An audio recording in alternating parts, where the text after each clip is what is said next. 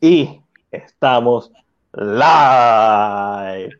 Hoy es viernes, son las 9 y 20, empezamos un poquito tarde, pero ¿sabes por qué empezamos un poquito tarde? Porque estábamos hablando, estábamos, estábamos bonding. Ustedes saben, es viernes, eso significa que es momento de otro episodio de CinePR Representa, el resumen de la semana, donde te hablamos de las noticias más importantes dentro del mundo del cine, televisión y streaming services. Hoy nos acompaña Denis de la oficina Geek. Así que gracias, Denis, primero por acompañarnos. Y segundo, mano, este, cuéntale a nuestros seguidores la oficina Geek, cuándo empezó, por qué empezó. Este, vamos, a empezar por ahí. Bien, bueno, primero que nada, ¿verdad? Gracias a, a Mac y a Chris por, por la invitación. Este, yo lo sigo a ustedes hace muchos años, ¿verdad? Que lleva Cine PR. Ah, eh, la vejez. Este, y parte de por qué la oficina aquí existe es por CinePR y por ah. ¿verdad? varias páginas que sigo, claro. Eh, tanto locales de Puerto Rico como a nivel este, mundial. Este, la oficina aquí nace porque pues yo soy un tipo que a mí me gusta hacer muchas cosas y tenía esa, esa necesidad de hacer algo nuevo que fuera mío, producido por mí. Este, así que de ahí sale la oficina que el nombre de la parte de la oficina sale porque uno de mis programas favoritos es The Office. Este, así que le estoy haciendo honor a, a, esa serie y pues de geek, porque obviamente yo soy un geek de primera, que me gusta todo lo que tenga que ver con películas, series, pop culture, videojuegos, este, you name it, cómics. Y de ahí básicamente es que sale la oficina ahí. Nice. Y tu página no, es una paginita ahí cualquiera, tú tienes, eh, tienes pues seguidores con pantalones, tienes ya casi 400 pues. mil seguidores. Eso no, no, no. Eso no, eso no lo hace cualquiera, eso no es. No es fácil. Cuando, cuando nosotros empezamos en el 2011, para nosotros llegar a los 400 mil, yo creo que fue como en el 2016 o otros días. Sí, mano. Ahora es, más fácil, ahora es más fácil este, poder atraer a las personas. Antes no había como que, como que esa, esa, esas herramientas que hay ahora en cuestión de, videos, se hace podcast. Antes no había nada de eso, pero gracias. La gente está consumiendo mucho lo que son las cosas digitales, punto. O sea, lo quiero, quiero tener la información al, al momento, este, quiero tener al instante, ¿verdad? Todo, todo lo que tenga que ver con esto de las noticias y todo. Eh, así que ha sido, para mí ha sido un logro. La página lleva un año y un mes. Este, tener, cátedra. Tener 400 mil, pues de camino a los 400 mil es un número, ¿no? Este, si tuviera 10 personas, tuviera el mismo empeño que tuviera los 400 mil, si tuviera 15 personas, para mí es lo mismo, este, porque lo que importa es el contenido, ¿no? Pero, pero ha sido un año y un mes de mucho estudio, mucho averiguar qué me funciona, qué no funciona, qué debo hacer, qué no debo hacer, este, y poco a poco ir mejorando, ¿verdad? En, en el equipo, la producción, expandiéndome a otras redes sociales como Instagram y en YouTube. Mi, mi, mejor consejo es tratar de empezar todo a la misma vez o lo más posible a la misma vez. Nosotros empezamos Facebook y no nos metimos en Instagram hasta hace un año y pico, un año y medio, y YouTube también fue como un año y medio, entonces obviamente pues tenemos eh, una, está bien dispar lo que es Facebook con, con, todas nuestras otras redes sociales, pero es por eso mismo, porque son públicos diferentes. Y está siendo humilde, está siendo humilde. Yo sé que está siendo humilde. No seas humilde, no, lo tienes que hacer porque le están metiendo bien, le están metiendo.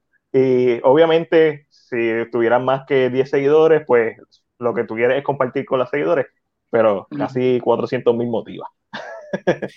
Sí, sí, sí, 400 mil está en la grandes ligas. Te están dando los puños con todo. Con lo, está en heavyweight. So, pero eso, obviamente no estamos hablando, eh, aquí todos somos una familia y como dice todo, todos los que están con nosotros saben que el bizcocho es grande y el bizcocho es inmenso. Esto es para todo el mundo, el que te siga a ti, no, puede ser. Tú nos sigues a nosotros, nosotros te seguimos a ti y nuestro público igual. So, te quiero preguntar, ¿cuál fue, esto es una pregunta que le hago a todos los invitados, cuál fue esa película o esas películas que despertaron en ti el click, que fue como que el bombillo de que, ah, el cine no es solamente algo que, que está en televisión, el cine es, ¡pum!, es, arte. Esto es algo que yo quiero hablar. Pues, mano, entre, estoy entre Back to the Future y uh, Jurassic Park. 90. Jurassic Park es del 92. 93, ah, yo creo que. 93. Sí. Estoy entre, entre esas dos. Esas han sido unas películas que yo he visto un sinnúmero de veces. Este, me las gozo de la misma manera como cuando la vi por primera vez. Y, por ejemplo, en el efecto de Back to the Future, pues obviamente tú verlo de, niño y decir, el futuro será así, cómo lo hicieron, cómo hicieron lo de la, lo de la patineta, cómo, cómo están y, de ahí te, te, despierta el tú en saber cómo tú puedes alterar el futuro, los timelines y toda esta cuestión y este rompecabezas. De una manera súper casual. Son películas que fueron adelantadas a, los tiempos. Exacto. y el efecto de Jurassic Park, pues obviamente este, los animatronics, es la escena. La música. La, la música es espectacular. La música es mind blowing pero este, por ejemplo, la escena cuando ellos están, que, que, ven los dinosaurios por primera vez, la cara de ellos, que ellos están así, y se ve que, que de lejos se ve que sí hay, obviamente los primeros hay que habían salido, pero es impresionante tú verlo en el cine, ¿no? En aquel momento y nada, esa, yo creo que esas dos películas fueron las que en algún momento me dijeron, tiache, yo podría en algún momento hacer esto, ¿no? Obviamente de adulto fue que que lo, lo, pensé porque de niño era como que Pero sí, básicamente esas dos podría decir. Oye, Cristian, nunca te he hecho esta pregunta a ti. ¿Cuáles son, o, cuál es tu película o tus películas que fueron como que, fan, el cine no es entretenimiento, no es solamente divertirse, el cine es arte?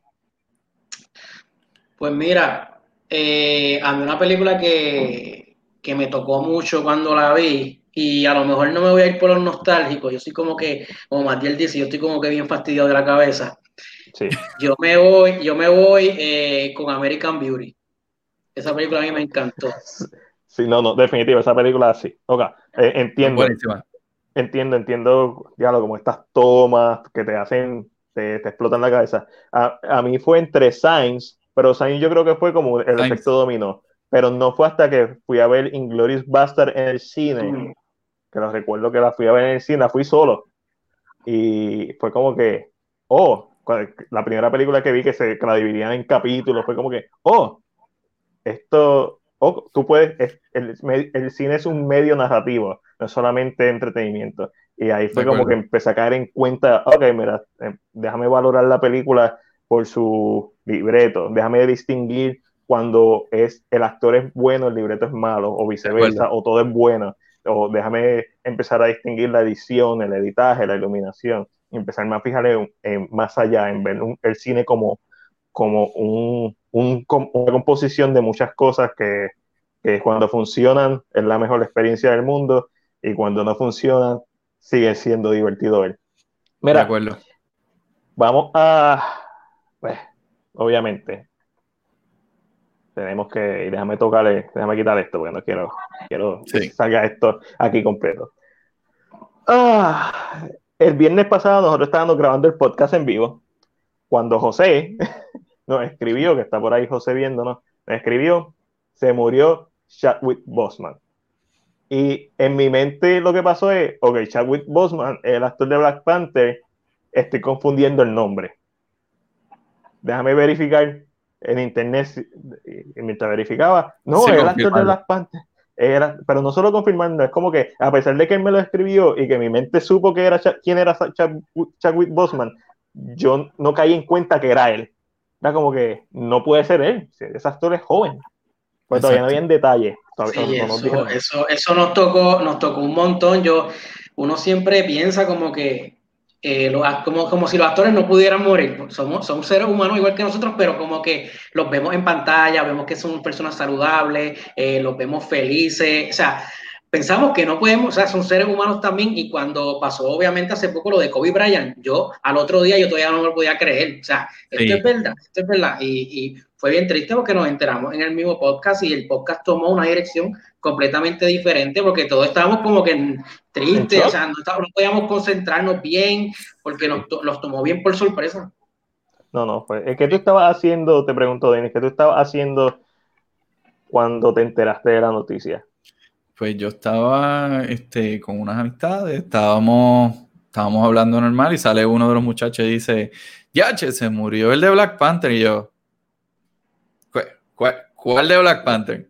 Ajá. Eh, y, pues, ajá, y yo, y yo, déjame entrar al, internet y de verdad me quedé como, como en una pieza. O sea, porque es una cosa que tú tú los ves todo el tiempo, ¿verdad? Este, en, el cine, los ves en películas en tu casa. Eh, Chadwick venía de, de, las series de televisión, él hizo muchas series de televisión, este, y tú lo ves constante y de momento te dicen se murió. Y a pesar de que es una persona que tú no conociste, pero que en alguna manera tú lo admiraste por su trabajo, eso como que te, te choca. Te choca. Hasta el otro día yo estuve literalmente hacía algo y de momento si me desenfocaba, me venía a la mente, diablo, este, este hombre se murió así, como de la nada, pero ¿qué pasó? Y el internet se rompió. Y cuando yo digo que el internet se rompió, es que era lo único que estaba saliendo ese, ese fin de semana fue Chadwick Boseman, Chadwick Boseman, o sea, todo. Y fue bien triste, sigue siendo triste. Sí, sí, no, es definitivo. Y una de las cosas que, ¿verdad? Yo hablé con los muchachos de The Movie Box, con Eric y Alessandra, de, del tema, y es como esta... Bueno, porque nosotros vimos las fotos, nosotros estamos pendientes y probablemente, aunque ni siquiera lo publiquemos, nosotros siempre estamos pendientes de lo que está pasando en el mundo del cine. Y nosotros lo vimos flacos, vimos las fotos flacos, pero uno, a pesar de, de que a veces el mundo es bien pesimista, uno a veces trata de ser optimista y mi pensamiento fue como que, ah, eso debe ser que se está preparando para un papel. Que es lo más lógico. es lo más lógico, porque no quiero pensar que es que está enfermo. Pero está enfermo. Y se supone que Black Panther 2 la empezarán a filmar ahora en septiembre. septiembre. Y él estaba emocionado, lo que la información que ha salido, está emocionado porque quería volver a ganar peso, porque ya lo había hecho. Este, quería volver a ganar peso para, para interpretar a, a T'Challa y, a mí me toca en particular porque mi mamá murió en el 2013 de cáncer del colon también. Este, y, es bien, como, mano, es bien complicado. Y murió joven, murió a los 47 años. Chadwick murió a los 43. So, es bien, tú sabes, me lo siento como, lo siento, lo siento bien personal no tanto porque yo no voy a decirle ahora que a mí me parece que los rinocerontes de Black Panther es el mejor CGI del mundo. No, no, no, no, eso no, tampoco te puedo decir, ah, yo pensaba que Chadwick Boseman es mi top 10 de mejores actores favoritos. Tampoco, eso sería una mentira, eso sería ser hipócrita. Pero Chadwick Boseman tenía el potencial, era como que esta estrella que estaba empezando a brillar y nos dio papeles excelentes, pero, mano, ya no lo tenemos y a la misma vez fue la sorpresa de no saber. Y es como que la acumulación de todo, el, choque de enterarnos, la sorpresa de no saber, saber que todas las películas que nosotros, que la mayoría del público vio de él, él ya tenía cáncer, saber que sus compañeros de elenco no sabían, saber que, y mano, son, son, muchas cosas y es, es, bien chocante. Así que les quiero preguntar, ¿cuál fue, esa, ¿cuál fue la primera película que ustedes recuerdan haber visto a Chadwick? Bosman. Y como que, ah, ese actor, ok, déjame, déjame, ponerle el ojo. Pues mira, la, primera que yo vi de él, eh, no me había, me percaté los otros días que era él, The Express. Yo no sabía que él salía en esa película. ¿En cuál, cuál? Eh, The Express. The Express es una película, eh, porque él también salió en Draft Day, pero The Express es una película eh, de un futbolista, pero él no es el protagonista. Él, me imagino, él, eh, si no me equivoco, él era uno de los del equipo, pero el papel de él fue un papel secundario. Cuando la primera vez que yo lo vi actuar bien fue en Draft Day, eh, ahí, fue, ahí, ahí lo vimos un Chadwick un poquito más maduro, pero donde sí me encantó, obviamente, y lo tengo que decir, fue en Black Panther. Nunca vi 42, nunca, no, no tengo la oportunidad de verla, pero eh, recientemente vi eh, Get On Up y uh. Message, for, Message for the King y me encantó. Me encantaron sus su, actuaciones. Eh, a mí lo que, lo, que me, lo, que me, lo que me da mucha tristeza de esto es que eh, Chadwick Boseman, eh, como dijeron en, en muchos medios, sufrió en silencio, sufrió sin decirle a nadie. O sea, estamos hablando de un actor que actuó en básicamente las últimas seis películas, si no me equivoco, eran seis películas con cáncer. Entonces, nadie, la, última que hizo fue La Panther y nadie del elenco sabía, y este, las de Avengers, nadie sabía que, que, estaba enfermo. Y Black Panther fue una película que revolucionó el cine en términos de que eh, las personas eh, afroamericanas tuvieron su propio superhéroe. O sea, siempre estábamos con superhéroes blancos, eh, eh, teníamos mujeres, pero no teníamos un superhéroe negro que, que eh, él fue un movimiento, básicamente. Steel, ¿qué está pasando con Steel? Sí, es verdad, sigue siendo un movimiento y, más ahora en estos tiempos, en estos tiempos raciales que estamos viviendo. Eh, ¿Y tú, Denis? Sí, no, es, una sorpresa. Tú, Denis, ¿cuál fue esa primera película de Chadwick que tú dijiste, oh, este actor, hay que, hay que chequearlo? Pues mira, este, la primera vez que yo vi a Chadwick eh, fue en Fringe, en una serie. Uh, en la serie Fringe. Él salió, él no tenía ni nombre en la serie, tenía, se llamaba. Subject Nine. Eh, y yo, mm, se ve súper, vamos a ver qué tal, ¿verdad? Y siguió, pero luego me sorprendió eh, cuando salió en Black Panther, en mm. Civil War. Este, yo dije, me gusta la idea de que tomen a alguien que no tiene tanto reconocimiento y le den un papel tan importante como Black Panther y como bien dice Chris, lo que significó Black Panther en términos de cine y en términos de superhéroes. Eh, porque el que él haya sido Black Panther y leí muchos eh, escritos eh, de, de, personas que han entrevistado niños y papás que han dicho, wow, por fin puedo identificarme con un superhéroe que es de mismo color, que es, y eso está brutal. O sea, él creó una revolución completa. Eh, desde ese momento, pues entonces yo le puse el ojo y dije, e, esto es, esto es una joya. Esto es una joya y poco a poco van, tú vas puliendo, ¿verdad? Eso hasta que logras tener el máximo eh, valor de esa joya. ¿Qué pasa? Es bien triste que por una situación, ¿verdad?, de esta enfermedad se le haya arrebatado la vida así de la nada. Una carrera que tenía mucha, este, tenía mucho futuro. Eh, pero lo más brutal es que, por ejemplo, él visitó sus hospitales de niños con cáncer. El hombre sonreía con los niños. O sea, yo, él tenía cáncer y él estaba llevando ese mensaje de que go for it, tú puedes, eh, de verdad está, eh, eso a mí me, me, voló la cabeza, de verdad. Bueno, eh, muchas, obviamente todos vamos, al final del día todos vamos a terminar muertos, esa es una realidad, no, nos guste o no. Mucha gente dice, él perdió la batalla, o, mano, yo no, él murió, él no perdió la batalla, ese fue un caballo. Y, y quizás el hecho, a pesar de que egoístamente quizás uno se quiere, quería enterarse antes para que no le impactara tanto, el hecho de que él no lo dijera, que solamente fuera sus familiares los que supieran que él tenía la enfermedad, hizo que la atención de su trabajo se enfocara en su trabajo.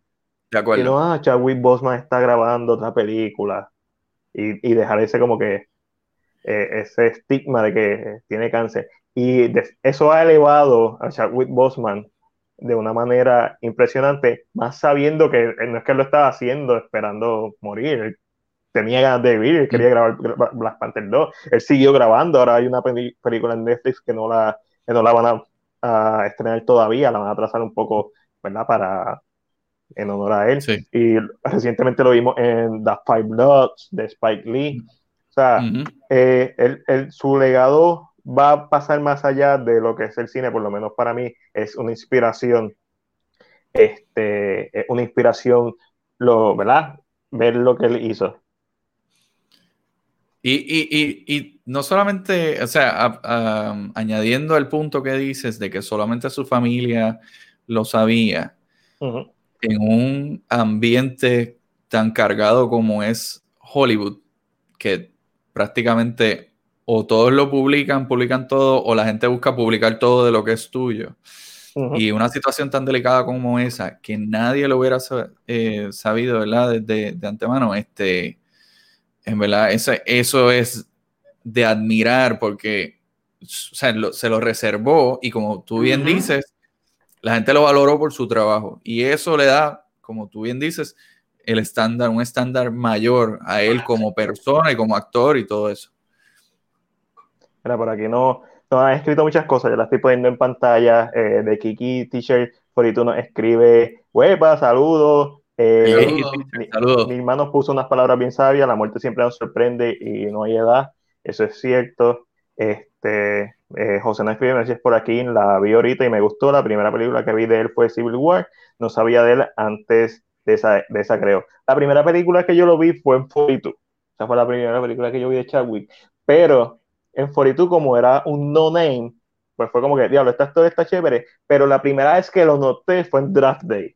Fue como que, ah, este es el actor de 42. Y en Draft Day estaba gigante porque hacía de un futbolista y fue como que súper cool ver esa transformación y a pesar de que es un papel secundario, porque el protagonista es Kevin Costner, fue como que este tipo hay que echarle el ojo y después lo vi en Get Up de, del biopic de James Brown y y fue como que, mano, este tipo, y cuando lo escogieron de las partes fue como que, ya he visto Forito, ya vi Tras de, ya lo vi en esta película, este caso me gusta, y es todo ese potencial eh, que no vamos a ver, pero que vamos a seguir recordando, porque lo bueno del cine es que lo podemos seguir viendo, y vamos a tener, su legado es inmortalizado a través del cine, y, mano, contento. A pesar de todo, contento porque, por eso mismo, porque lo vamos a seguir viendo. Y yo creo que es un buen momento para pasar a lo que vimos. Y por aquí, mira quién entró aquí. Pero, buena, buena. ¿Cómo que, ¿Cómo que, por fin? Espérate, que, espera, un momento, Matiel. ¿Qué pasó, Cristian? ¿Tienes algún problema? Increíble. Está, lo que pasa es que yo tengo un tono un poquito más de humor y como que estaba hablando de Chadwick, so me okay. Oh.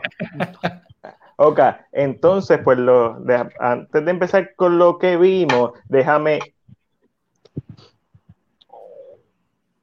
¿Madrid se frizó? ¿O no? No, está, haciendo, está haciendo, se está haciendo. Ay, yo sí, déjame llamar. Ay, que verlo, okay. Mira, ¿Quién cumplió años? ¿Quién cumplió 34 años? Así que, antes de pasar a lo que vimos, vamos a cantarle cumpleaños a Chris, que cumplió 34 añitos. ¿Estás seguro que no son 43? Lo, escribiste al revés, lo escribiste al revés, fue. Ah, después que lo escribí al revés. Mira, vamos. Un, dos, tres. Cumpleaños feliz. Diablo, la gente se va a ir de este podcast. Cumpleaños ahora feliz. Cristo, diablo.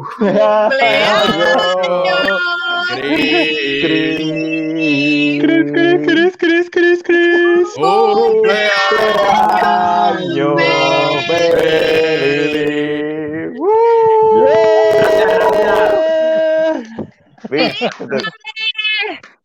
Esta sorpresita. Muy lindo, muy lindo detalle. Eh, gracias, Elaya, gracias, wow. Chris, Chris, Chris, te, te, odiamos un montón, Chris, te odiamos un montón. ya tú sabes que eso, eso, es lo mejor que te, eso es lo mejor que te puede salir de Elaya. O sea, eso es el top. Elino, de verdad, gracias por sacar todo el mundo sacar todo el mundo un momentito. Eh, y yo creo que esta es la mejor forma de transicionar. Este, lo de Chadwick, vamos a, hay vida, So, y estoy contento de, de, conocerte, haberte conocido, de ser CinePR, de gracias a CinePR conocer a Laya, de ahora tener el podcast con Ángel y contigo, de conocer a, a Hill, de conocer a Naomi, de conocer a Denny. So, Chris, simplemente quiero que sepas que tú has impactado muchas vidas. Muchas vidas. Así es. Me uno, me uno, a las palabras, me uno a las palabras de Mac, en verdad que sí. No, no, esto yo nunca, yo nunca pensé que obviamente esto CinePR fuera una como una una puerta que se iba a abrir y iba a conocer tanta gente buena, tanta gente linda que obviamente he conocido gracias a CinePR. O sea, a ella, ella es como si fuera un hermano. Dos o tres eh, tierras también, pero también sí, dos, o tres tierras, pero obviamente lo bueno, lo bueno opaca lo siempre. Y, y, nada, estoy bien agradecido de, de, todo, en verdad que sí, bien, bien feliz, bien feliz por conocerlo a todos ustedes. Eso es ah. Wakanda, Wakanda Forever. Wakanda Forever. Bueno, perdón, no lo puedo decir con el acento que él usó porque me puedo meter en el lío, pero él lo puede hacer. Mira, eh, ya, thank you. Ok, los voy, los voy a ir sacando porque yo sé que por lo menos las chicas tienen cosas que hacer, me imagino. Gracias, Gin. Gracias, mi amor. Gracias, Elaya, mano. Elaya, si tienes cosas que hacer. No, gracias, gracias, gracias, Me encantaría seguir en el live, pero tengo un par de cositas pendientes. Mac, gracias por la invitación. Espero entrar a un live así con ustedes, con, con Angelo. Al muchacho no lo conozco, pero encantado, brother. Denny, de la oficina aquí, el Aya del Aya's Voice, eh, gente buena. Eh, el Aya, tú sabes que eso va a pasar, eso es inevitable que pase. O sea, sí, no, eh, ya, ya, ya mismo hacemos algo. Créeme, créeme, que de verdad me gusta esta dinámica de estar aquí como que con seis o siete personas, está súper tripioso. Este, y con Angelo, mano, que nunca he estado en un live con Angelo. Así que tenemos eso pendiente, Angelo. Aquí, mira quién está aquí. El Luismi. El Luismi, el caballote del dogout. Yo, yo, yo, le puedo, yo, le puedo, pasar el link, el link a Luismi, déjame. Luismi, a tu Luismi, entra aquí. Luismi, tú te puedes el link, pues. Oiga, ¿tienes camisa, pantalones? Lo esencial no, son, los, oye, no son los pantalones, son la camisa. Pero a mí no me preguntaste si tenía pantalones no, me diste entre y punto. ey, ey, porque, porque lo bueno no se pregunta. Eso, hay que preguntarle a Luis, hay que preguntarle a Luis. Mira. no, Luis, este... te quiero con cojones, déjame.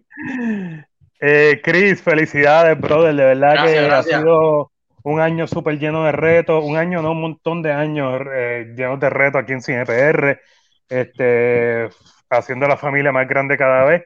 Y, mano, contando de que, espérate, que está porquería se fue, ok, contando de que, mano, de, el apoyo, de verdad, que es, wow, de verdad, nunca había tenido un apoyo así en una página de amigos, de verdad, sincero, Maggie y tú se han portado como unas damas conmigo y me voy a callar la boca porque si no empiezo a llorar.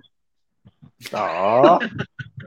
Eh, para que ustedes vean que este hombre lleno de odio, realmente lo que tiene, que lo conoce, sabe que, tiene un corazón gigante. Este, no, no tan sentimental como Chris, que hay que pasar por la piedra lo pasa, pero este, pero era ya, te quiero un montón, vamos a hacer algo, vamos a hacer algo, ya sea, bien, tú vienes pronto para acá, eso, es... Sí, no, obligado esto, esto sí o sí.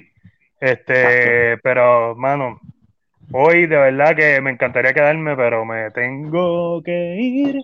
Gracias por el ratito aquí. Entendemos. Gracias. Elaya, te quiero con cojones. Igual ustedes, mis hermanos. Se me cuidan. Chao. Y un placer, brother. Igualmente. A la orden siempre. Dale. Elaya es el freaking mejor. Elaya yo lo conocí eh, durante el Luzca Film Festival, posiblemente 2015, eh, viendo películas mierda este, lo que estábamos viendo era una leñita, pero hicimos clic de inmediato porque Laia es de estas personas que es recto como una flecha. Él te va a decir las cosas en la cara y eh, Y ese, ese tipo de persona es la que uno quiere en su vida. So, Chris, ¿te gustó la sorpresa? Me encantó, no me lo esperaba, en verdad que sí, ya. ¡Ay! ¡Ay! ¡Ay! Dímelo, que es verdad que. Todo tranquilo. Estamos, estamos, estamos tranquilos. La, la, pregunta esencial, Luis, ¿estás dispuesto a estar con nosotros aquí todo este mundo entero? Bueno, ustedes, ustedes saben que yo con ustedes lo que sé. Ah. yeah. Denny, Luismi, Luismi, Denny. Placer. La oficina geek, el dogout, aquí, viste, nosotros, nosotros no solamente, mira, vamos a ver, claro, nosotros en Cine PR no solamente trabajamos para hablar de cine, sino trabajamos para hacer entes de mejora social. Está bueno. Espera, vamos a hablar de lo que vimos. Ya, ya, ya, vamos a dejar de decirle cumpleaños a Chris, que se joda. Este. ¡Felicidades, Gracias, gracias, aquí, aquí, está el teléfono, teléfono gritándome que llegaste los 50 gigabytes que tenía de memoria. Estoy conectándome a la casa, ¿sabes? Garete. No va a seguir, Mac, te quedaste frisado de verdad. ¿o no? no estamos seguros. Sí, no, no, no. ¡Eh! Ahora, ahora, estamos, estamos. Eh, espera, Cris, aquí Luis Manuel Arroyo te desea felicidades. Gracias, Luis, gracias. Ok. Vamos a seguir corriendo esto como si no hubiera pasado nada. El show tiene que continuar. ¿Qué vieron esta semana? Denny, el invitado formal. Después voy contigo, Luis, mi amorcito. Dale. Denny, ¿qué viste esta semana? Pues mira, yo me fui, empecé esta semana yéndome retro. Hay muchas películas que a veces no recuerdo porque las vi de muy pequeño o simplemente no las he visto. Eh, así que vi Hellraiser, la primera. Uh, yo la vi este, hace un par de años y creo que está sobrevalorada. ¿Qué tú piensas? Dime tú, a lo mejor soy yo.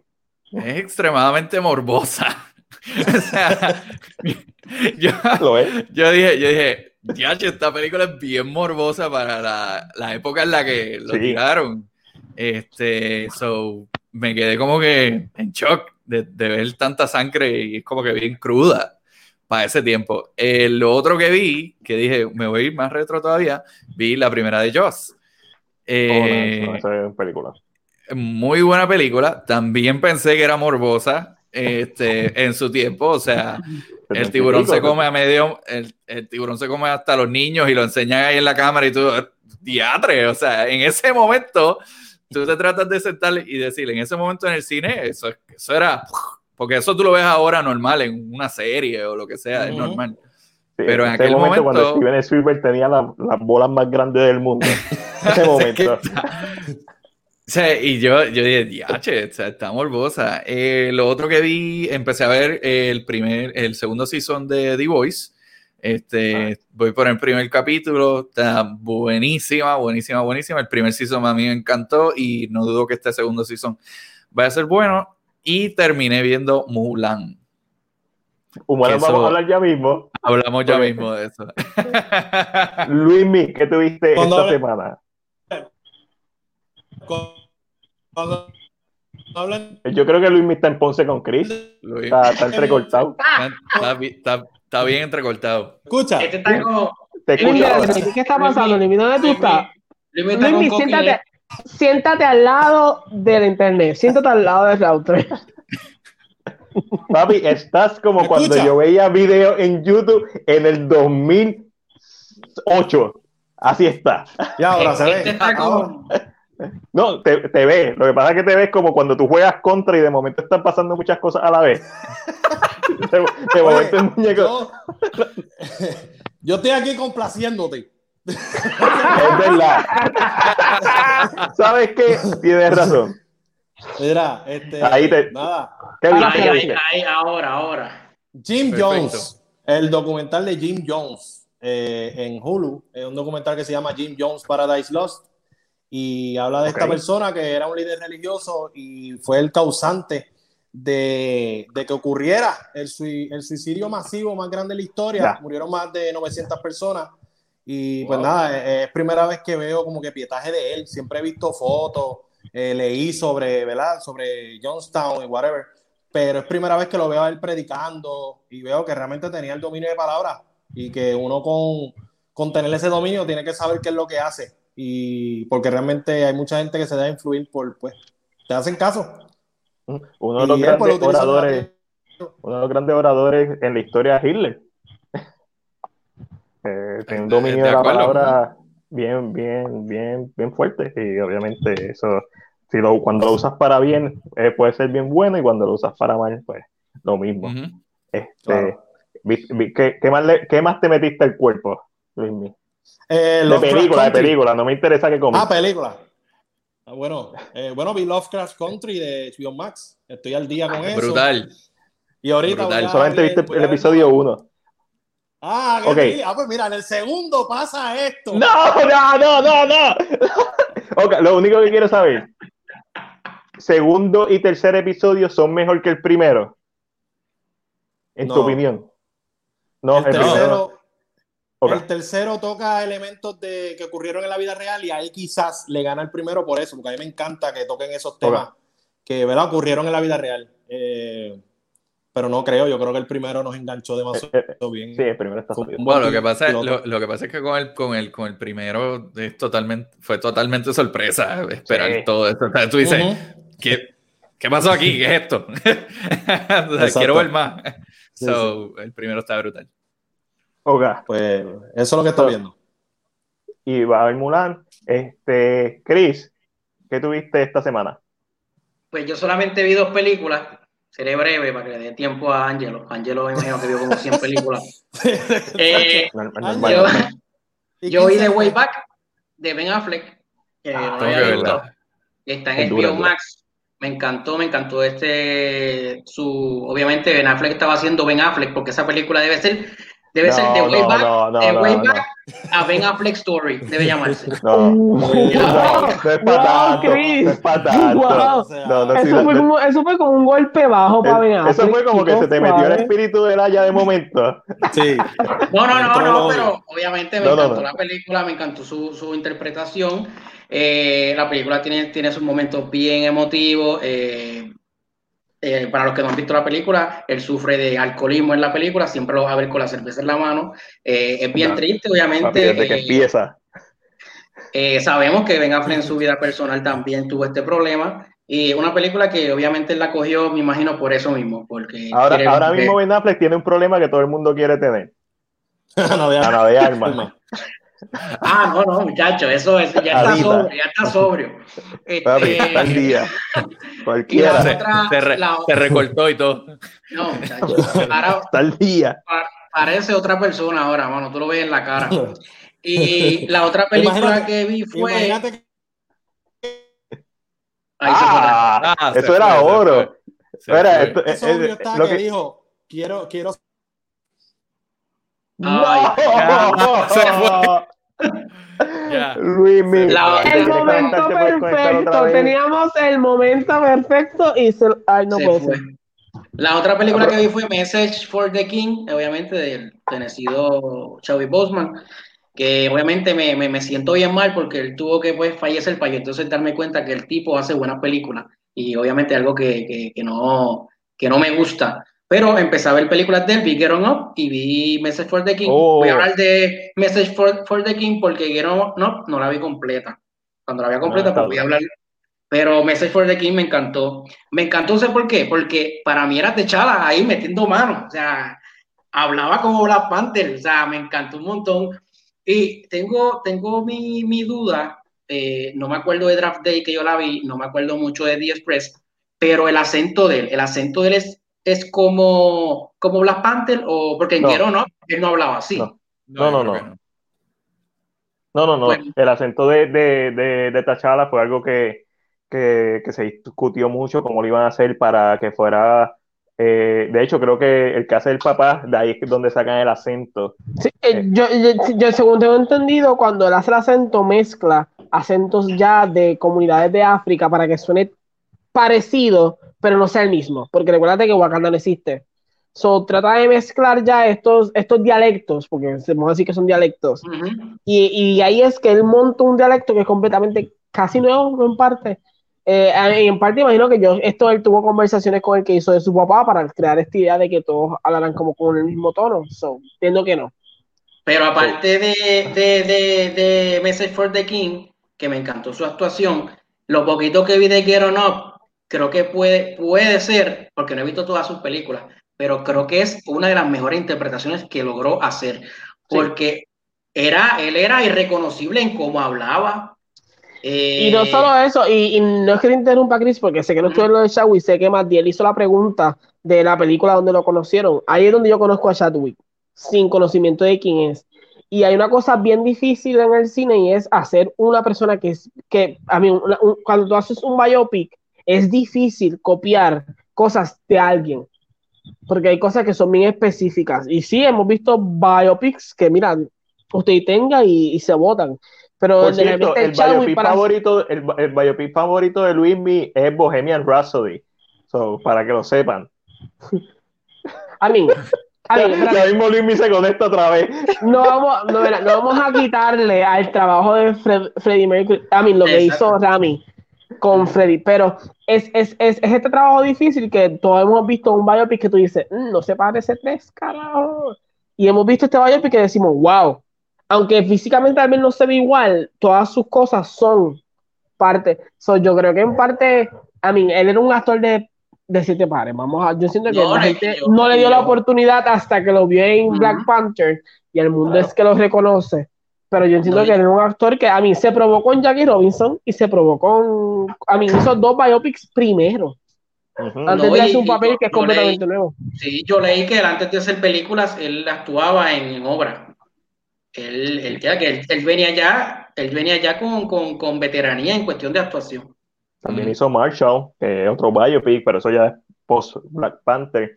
Este, so, eh, Angelito, ¿qué tú viste? Me puse en mute porque sabes que los perros, cuando yo empiezo el live, los perros llegan como natural, como que ellos saben. Pero quiere formar, quiere formar parte. Ellos, ellos les gusta. Un día, un día salgo en el podcast con perros al lado. con dos perros sentados al lado, sí. Pues Kevin, mira, ok, además de hablar de Mulan, porque sé que la vimos, pero eso va a ser más al final, eh, vi eh, Witches, The Witches, o la película de Angelica Hudson, que está en Netflix. Diablo, qué película mala, Señor Jesucristo. 1990. Y no, y, no, es que es mala, yo creo que es que antes las películas carecían de... Eran simples, carecían del crecimiento de personaje que existe hoy en día yo creo que hoy en día uno como público exige más realismo, exige saber el backstory, exige más. Yo creo que estas películas de antes fallan en eso y yo que es verdad, yo digo que ser un niño del 90 es como estar en los peor lados. Ves películas súper buenas, yo es mi amor, y gracias por estar siempre aquí. Eh, pero es como decir, uno sufre de, de esta idea de que hay muchas películas buenas, pero entonces hay películas que son mejores en, el crecimiento de personajes. Y es una pregunta que yo me he hecho siempre y con Madrid hemos tenido conversaciones, que no es que no sean películas malas, pero son simples. técnicamente son punto A, punto B, así. No hay nada, no hay movimiento, no hay subgénero, no hay nada. Y The Witches... Porque, porque, yo no he visto The Witches fácilmente, la última vez que lo vi, posiblemente hace más de 10 años. El factor nostalgia, ¿qué tanto influye? cuando sale Angelica Hudson, tú gritas. Es como que. El factor nostalgia es, es, es lo que hace que la película siga funcionando. Creo que no. funciona. A mí, si entiendes en el momento en que sale la película, creo que la puedes entender. Si vas con la mentalidad de yo soy del 2020, viendo una película desde el 90, la película te va a saber a ti a mierda. Porque te, te puedo decir que una de mis películas favoritas de todos los tiempos es de 1990 y la estoy buscando aquí. De Tim, de Tim, ¿a qué saca de Tim? De Tim es del 82, papá. Ay, va, va, va, va, va. De nombre, de nombre a que saque lo que va a sacar. Eso. Mira, dura. Pero Misery es una película que usa, eh, yo creo que lo que pasa con Misery es que usa una película que son dos personajes So juega con estas dos ideas. En The Witch eh, tenemos a la abuela, al nene, al gordito, que es el primero que convierte en el ratón, a la bruja, a, la asistente de la bruja, a la primera bruja. es como que mucha gente sin. Y no se siente como que tan estructurada. Que eso, eso son películas para mí, guilty pleasure. Exacto, yo siento que estas películas están hechas en el momento que hicieron y, y me gustó porque me la disfruté igual, como que ajá. Pero entendí que yo le presento esta película a mi hermana, mi hermana me lleva 10 años, un ejemplo, me va a decir, ¿qué mierda es esto? yo pero, creo, a ti te gusta esto. Pero, creo que es por este simple hecho de que, por lo menos nosotros, aquí todos podemos, somos niños de los 90. Y Joyce la vio conmigo. A Joyce pone que le encanta. Pero yo creo que es que somos niños de los 90 y entendemos, nos ponemos en los zapatos de que es una película que está hecha así. O sea, no podemos cambiar nada. Que puede ser que seguro cuando veamos el remake no nos guste porque, ay, esto es demasiada historia, quieres decirme quién es la bruja, no me importa tres so, hay, películas que, yo prefiero... Dímelo, de Mala mía, mala mía. No, que, que eso es como, por ejemplo, qué sé yo, Hocus Pocus, te pones a ver y es... Eh, eh, no, son películas que es este es el principio, este es el medio, este es el final. That's it. No hay más nada, no hay, no hay un backstory, pero te sientas a verla con un popcorn y te las disfrutas. Me pasa con Hocus Pocus, me pasa con Mortal Kombat, me pasa con Street Fighter. Es guilty uh, pleasure.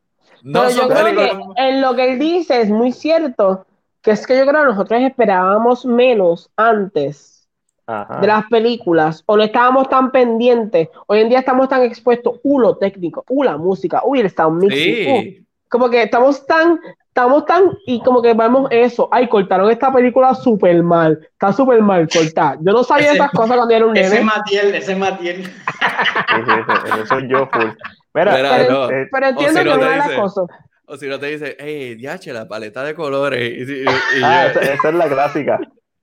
No, la, la, paleta de colores, de Perdón verdad. que tú dijiste. La paleta de colores, la paleta de colores está en, la, en, la, en la camisa de Angelo para ser justo, para ser justo, hay películas que uno nota la paleta de colores, por ejemplo, cuando uno ve una película como, como Inception, el azul es bien predominante. Eh, eh, pero, yo creo que eso es un término que empezamos a entender después. Y, no, y tal vez no es que entendamos, una cosa que yo siempre he sido bien enfático, y, aquí Chris, y tal vez, ¿verdad? Más que me conoce un poquito más, ellos saben que últimamente uno está más expuesto. So, este, estos términos que son términos de, la, de, lo técnico de una película están expuestos a nosotros, al mundo regular. Porque tal vez, para, tal vez para los 80, 90 usaban paletas de colores, como que mira, está la paleta de colores que ah, quiero usar. Pero ahora es que estamos expuestos. Pero continuando eso, porque en verdad todavía no he terminado lo que he dejado de ver, como dice Cris, lee, lo que está en pantalla. Dice, Yadira Dávila dice, son dinámicas diferentes de películas en unos años específicos con tecnología diferente. es muy cierto. Y cuando hablemos de Mulan, yo voy a hablar de eso mismo. Porque yo voy a decir una cosa específica con eso, eso que ya está. Pero otra cosa que vi, el vi, vi The Witches, que la vi con Joyce. Eh, vi Mulan, pero eso hablamos después. Vi, con, hay una segunda season de un Biel que veo, que se llama Los by Chance, estaba viendo eso. Y para los que saben, yo estoy haciendo todos los sábados un K-drama con Angelo, lo, Matilde lo hace con anime, yo lo hago con los dramas coreanos, y estoy viendo Goblin. No voy a decir mucho porque los que les gusta, pues los veo el sábado. Los van vayan el sábado, pero Matilde tiene una idea de lo que pasó con Goblin. Eh, pero lo estoy viendo y yo creo que yo vi otra cosa más. De hombre, da hombre, da hombre. No, no, no, no, no hay más nada. ¡Ah! Okay. Jugué Avengers, el juego. Ah, okay. ¿Ya, ¿Ya salió? Eh, lo que pasa es que yo lo hice pre-order, so a mí me dieron dos días antes casi. Solo jugué. Si, si te gusta, a mí, si Dennis te gusta. Es la verdad, Angelo, tú eres pana de Bobby y él te dejó. Él, lo jugó hace un mes. Él lo jugó hace un mes. Pero tirado, había tirado el beta, pero. Pero si te, a mí, eh, pero mira, ok, Dennis, yo jugué el beta. El beta tenía muchas fallas y es que era muy limitado para mí la historia del juego es muy buena. Es bastante buena, es interesante. Este, Joyce, no he visto Hotel de Luna, Dios mío, aquí me mataron. Señor Jesucristo, no he visto. no he visto Hotel de Luna. Pero es muy bueno para seguirlo, es muy bueno. Eh, tiene sus momentos, que es lo que le dije a Matiel, que cuando hay mucho enemigo en el juego, el juego baja como frames. Los frames. Oh. Porque hay mucha gente, entonces como que el juego no sabe qué hacer con tanta cosa. No sé si esto, esto, es porque el juego tal vez lo prepararon para un PlayStation 5 y como que hicieron de downgrading para que jugaran el... Pero es, a, mí me gusta mucho. Te voy a decir que me encanta jugar con Kamala, me encanta jugar con Black Widow y me encanta jugar con Thor. Son mis personajes favoritos en el juego. he escuchado eso mismo. Eh, eh, tú, obviamente, Black Widow, pues tiene un, todo el mundo sabe que a ti te encanta Black Widow, eso, pero con Kamala, el público general, Kamala ha tenido excelente acogida y Thor dicen que es uno de los personajes más interesantes. Y yo creo que el problema con este juego fue que la primera impresión no fue buena. Y eso no significa que el juego sea malo.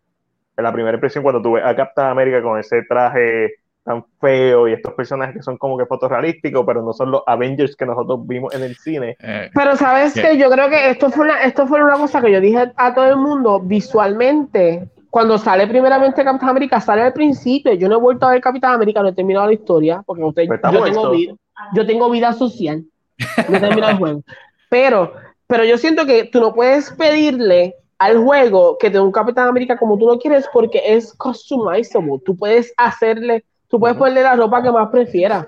Sí, pero eso de seguro la gente no lo entiende porque la gente lo que esperaba era verle la cara de Chris Evans en el Capitán América y la cara de Robert Downey Jr. en Iron Man. Eso es lo que pero sabes que, Denis, Denis, ¿verdad? estoy, correcto, sí, Sí, sí, sí, está correcto. Yo me loco. Mira, pero, o sea, Matilde y yo hemos hablado de esto y Matilde me dijo, a que de momento se tiran un MCU pack de ropa y las ropa Por supuesto, pero por supuesto que lo... Chacho. Esos son chavos gratis. Se lo van a, vender en 29, pero, 99. pero yo creo que realmente yo lo he estado jugando y aunque Iron Man, a mí todos son muy buenos de jugar, el único difícil eh, y de Gigi Teacher pone, y parece un drone, pero a la misma vez cuando tú lo ves en el, en el story, funciona. Porque tú dices, es el que es humano en parte, no tiene entrenamiento por Shield como lo tiene eh, Black Widow, y se tiene que proteger. Pero yo entiendo que lo que me gusta mucho es la, la facilidad de los movimientos entre cada uno de ellos. y, y, entiendo que lo que tiene el juego en su favor, aunque tal vez sí de momento se frisa, porque no te creas, me ha pasado. Cuando hay mucho, cuando hay mucho, el juego como que no aguanta el peso y como que no sabe qué hacer. Y tú lo notas. Porque tuvo un momento en que estaba jugando y no había música. Yo escuchaba, no había música, loco, no había música. Y pero, pero se movía súper bien, se movía súper bien el juego. Y yo lo que escuchaba eran los cantazos, pero, pero no me molestaba porque yo escuchaba los cantazos de, de, de Thor. Era, y yo, no, no, no, sé, esto es parte de la emoción. No sé si esa es la mejor venta de juego. Mira, eh, yo terminé de ver el anime Demon Slayer y me hizo brutal. No, Brutal. Brutal. Eh, brutal. Eh, tengo problemas con, con un par de episodios, específicamente el episodio 11, no me gusta. Es el único episodio que no me gusta, que es cuando introducen a, a, los dos personajes que van a seguir acompañando a, a Tanjiro. Este, overall, me encantó. Primer episodio, Master, un Masterclass de animación. El episodio 19 es cuando eh, hace el ataque de fuego con agua. Como que, ¡ah, qué esto! Este, yo estaba ahí, me sentía viendo hentai. Este, pero. no. Sí, sí. No, no, eso no es hentai, ¿no? Kimetsu no Yaiba no es hentai, perdóneme. Estoy aprendiendo todavía el género de anime. Eh, empecé a ver Neon Genesis Evangelion, que está en Netflix. La estoy viendo original, no estoy viendo el doblaje. No se preocupen, estoy pidiendo la experiencia original. Pero Demon, Slayer la, viste doblar? No, no, no, yo no, yo no veo anime doblado. Oh, ok, ok. Este, eh, el único que podría ver sería Pokémon y, Dragon Ball Z porque me crié viendo los doblados. En español, y sería en español. Pero no, soporto la voz de, Goku este, japonesa. sí, es, sí muy, es una mujer la que lo hace, todo es muy chillona. Este, eh, so, so, esas son las series que yo vería en, y de hecho, Super lo vi en japonés, porque obviamente no tenía otra forma de verlo. Sí. Super, como lo vi por primera vez en japonés, creo que lo voy a poder seguir viendo en japonés si es que lo continúan, porque ahora mismo está el, manga en el, arco de, de Moro. Eh, so, eh, Demon Slayer, gran anime, gran anime, pero creo que puede haber un, anime que me puede gustar más, porque es cierto que después de la primera mitad el tono hizo una transición que no me gustó. Y una vez me acostumbré a la transición, que fue cuando empezaron estos personajes más cómicos, que en el episodio 11 en adelante, una vez me acostumbré a la transición, pues me gustaron los personajes y la dinámica que están buscando para apelar a más público, pero creo que debe haber un anime allá afuera, en alguna parte, que sea un clásico, sea moderno, que tenga un tono consistente, lo suficientemente impactante, que me va a gustar más que Demon Slayer, pero Demon Slayer, sin lugar a duda, es un monstruo de anime. bueno. La animación es espectacular desde el episodio 1 hasta el episodio 26 y estoy loco por ver la película. Te recomiendo My Hero Academia. Si no lo My Hero Academia lo tengo en la lista, pero tú sabes, con un scope ahí de que. My Hero Academia. He, visto muchas cositas. He visto muchas cosas de My Hero Academia. Vi la película cuando Luzca la trajo, eh, la primera película, eh, que si no me equivoco es Two Heroes. Este, y, pero no quiero ver la segunda sin ver por lo menos un par de temporadas de, de, la, de la serie. También me dicen que Attack on Titan, otro monstruo de anime, y lo tengo en la lista. Muy bueno. muy bueno. New Genesis Evangelio está en Netflix, lo empecé a ver, solamente he visto un episodio, espero seguir viendo más episodios este fin de semana largo, o estoy celebrando que no trabajo el lunes. Vi The Town, me compré el Steelbook de The Town, que no lo había visto, so, quiero como que hacer la colección de las películas dirigidas de Ben Affleck. Town es un peliculón, me encantó, larga, pero, mano, no hay nada que yo le quitaría a esa película vi una de mis películas favoritas del año, que también me la compré por fin en Blu-ray, Underwater, que para mí es una de las películas más infravaloradas del año. La película la terminaron de editar en, en diciembre del 2017, estuvo en Gaveta por la transición de Fox con Disney por tres años y por fin salió a principios de este año y para mí es una película que merece un poquito más de amor, bien sencilla, no, la película no come cuento, es como que empieza empezó. No hay desarrollo de personajes, no hay nada porque este es Survivor, tiene que sobrevivir. Y me encanta. Eh, también creo que el hecho de que la protagonista sea Kristen Stewart quizá alejó al público casual que solamente piensa en Twilight y no ha visto todos los demás trabajos. Lo mismo con Robert Pattinson. Hasta que no te ponen un trailer de The Batman, la gente no dice como que, oh, pues no, no se han dedicado a ver The Lighthouse, no se han dedicado a ver eh, Good Time, no se han dedicado a ver eh, Cosmopolis, creo que se llama. No me recuerdo ahora cómo se llama. Este, Remember Me, eh, What If for Elephant. Eh, la película que es con Guy Pierce de protagonista, que está bien dura. Ah, que la escribió Joel Edgerton. De Robert. Que, sale Robert. Esa fue como que la primera película que yo vi post la que dije, oiga, este tipo no es Edward Cullen. Este de Robert se llama. De Robert, gracias. Gracias. el problema con, con, con, Robert lo tienen muchos actores, por ejemplo, lo tiene eh, Daniel Radcliffe, que todo el mundo piensa, ah, tú eres Harry Potter y ya, tú no puedes hacer más nada. tú sabes, eso, eso pasa. Eh, el estigma que te ponen cuando tienes un personaje tan icónico, y para bien o para mal, este, aunque Daniel Radcliffe ha hecho sus dos o tres películas, pero yo creo que Robert Pattinson a esta altura ha hecho los suficientes papeles significativos que lo han alejado totalmente de Twilight. Y whatever, no quiero hablar de Twilight. Empecé a ver el primer episodio de Race by Wolf. Eh, no lo he terminado de ver. Lo estoy viendo entre los breaks del trabajo. Y se siente. Ok. ¿Cómo lo explico? Eh, el trailer no enseña nada de lo que trata la serie. Por lo menos sé que hay tres episodios en HBO Max. No sé si solamente son tres episodios. Eh, trata de androides, trata de. Tú sabes, eh, David de Prometheus. Sí. Esa es la serie. Esa es la serie. Ok, ok. Es muy filosófica, tiene muchos dilemas. No estoy de acuerdo en todo lo que dice la serie, pero tengan en cuenta que solamente he visto la primera mitad del primer episodio. Filmación, lo que he visto, muy bien, la voy a terminar de ver pronto. Y vi Mulan. Vamos a hablar de Mulan. Por favor. Ok. Mulan. Mulan. ¿Qué le, Chris, mala mía, porque yo sé que no lo has visto. ¿Qué les pareció Mulan? El invitado es Denis, Denis Momo. Vamos allá. Eh, pues mira, a mí me gustó Mulan. Eh, la vi hoy. Este, Mulan brilla por sí sola Para mí, Mulan, tú no puedes verla pensando en que va a ser una copia exacta de lo que se hizo en el 1998. Eh, para mí es una película, es una adaptación única, eh, donde tú puedes disfrutar como fanático de la versión del 1998, como puedes disfrutar de esta versión y te cuentan dos formas diferentes de decir Mulan, eh, ¿verdad? De la historia de Mulan. Eh, ¿Qué me gustó? Me gustó que tuvieran varias referencias a lo, a lo, del, a lo de la, a la animación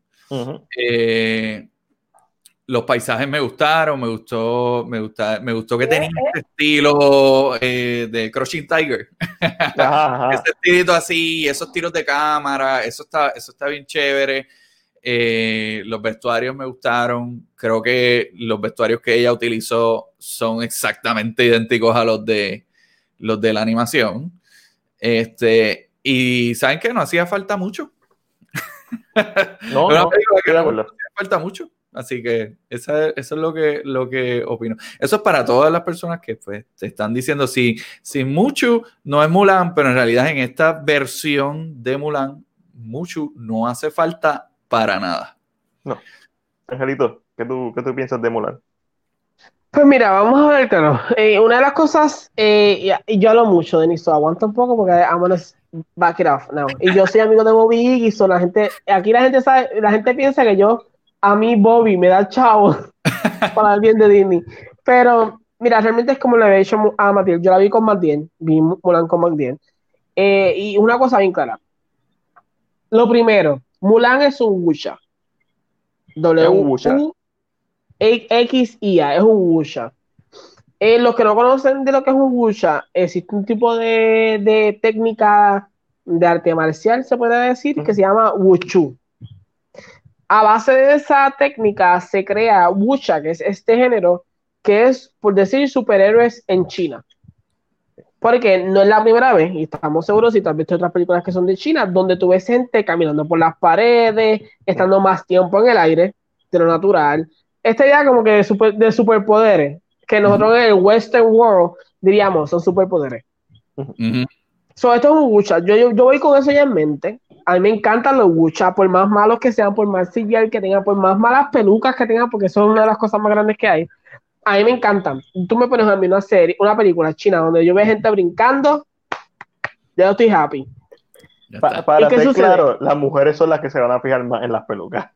Porque nosotros lo vimos eh, con mujeres y yo no me fijé en las películas, yo soy bastante observador. Yo me fijaba en los colores, en la iluminación, en, la paleta de colores, en, en, las tomas, en los cortes, en la edición. Exacto. Entonces, eh, en, el grupo, en el grupo que estábamos nosotros eran mujeres y todas se fijaron en las pelucas.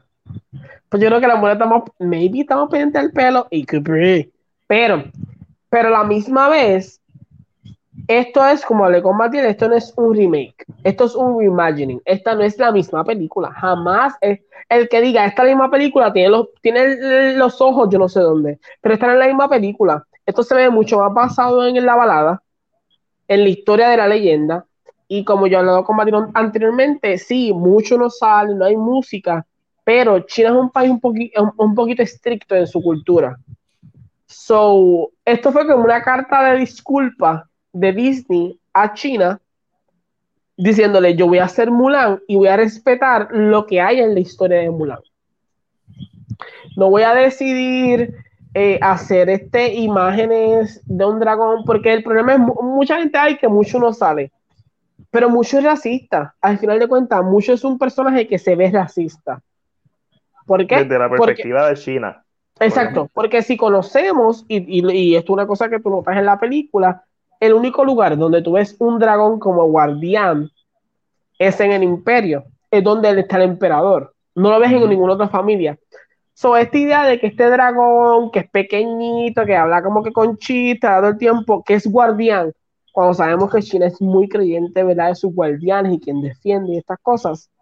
Yo creo que la película trató de despegarse de la animada sin quitarle más a la animada. La animada está. Si la quieres ver, paga Disney Plus. Está en Disney Plus. ¿No te gusta la nueva? Ve a Disney Plus y la ves.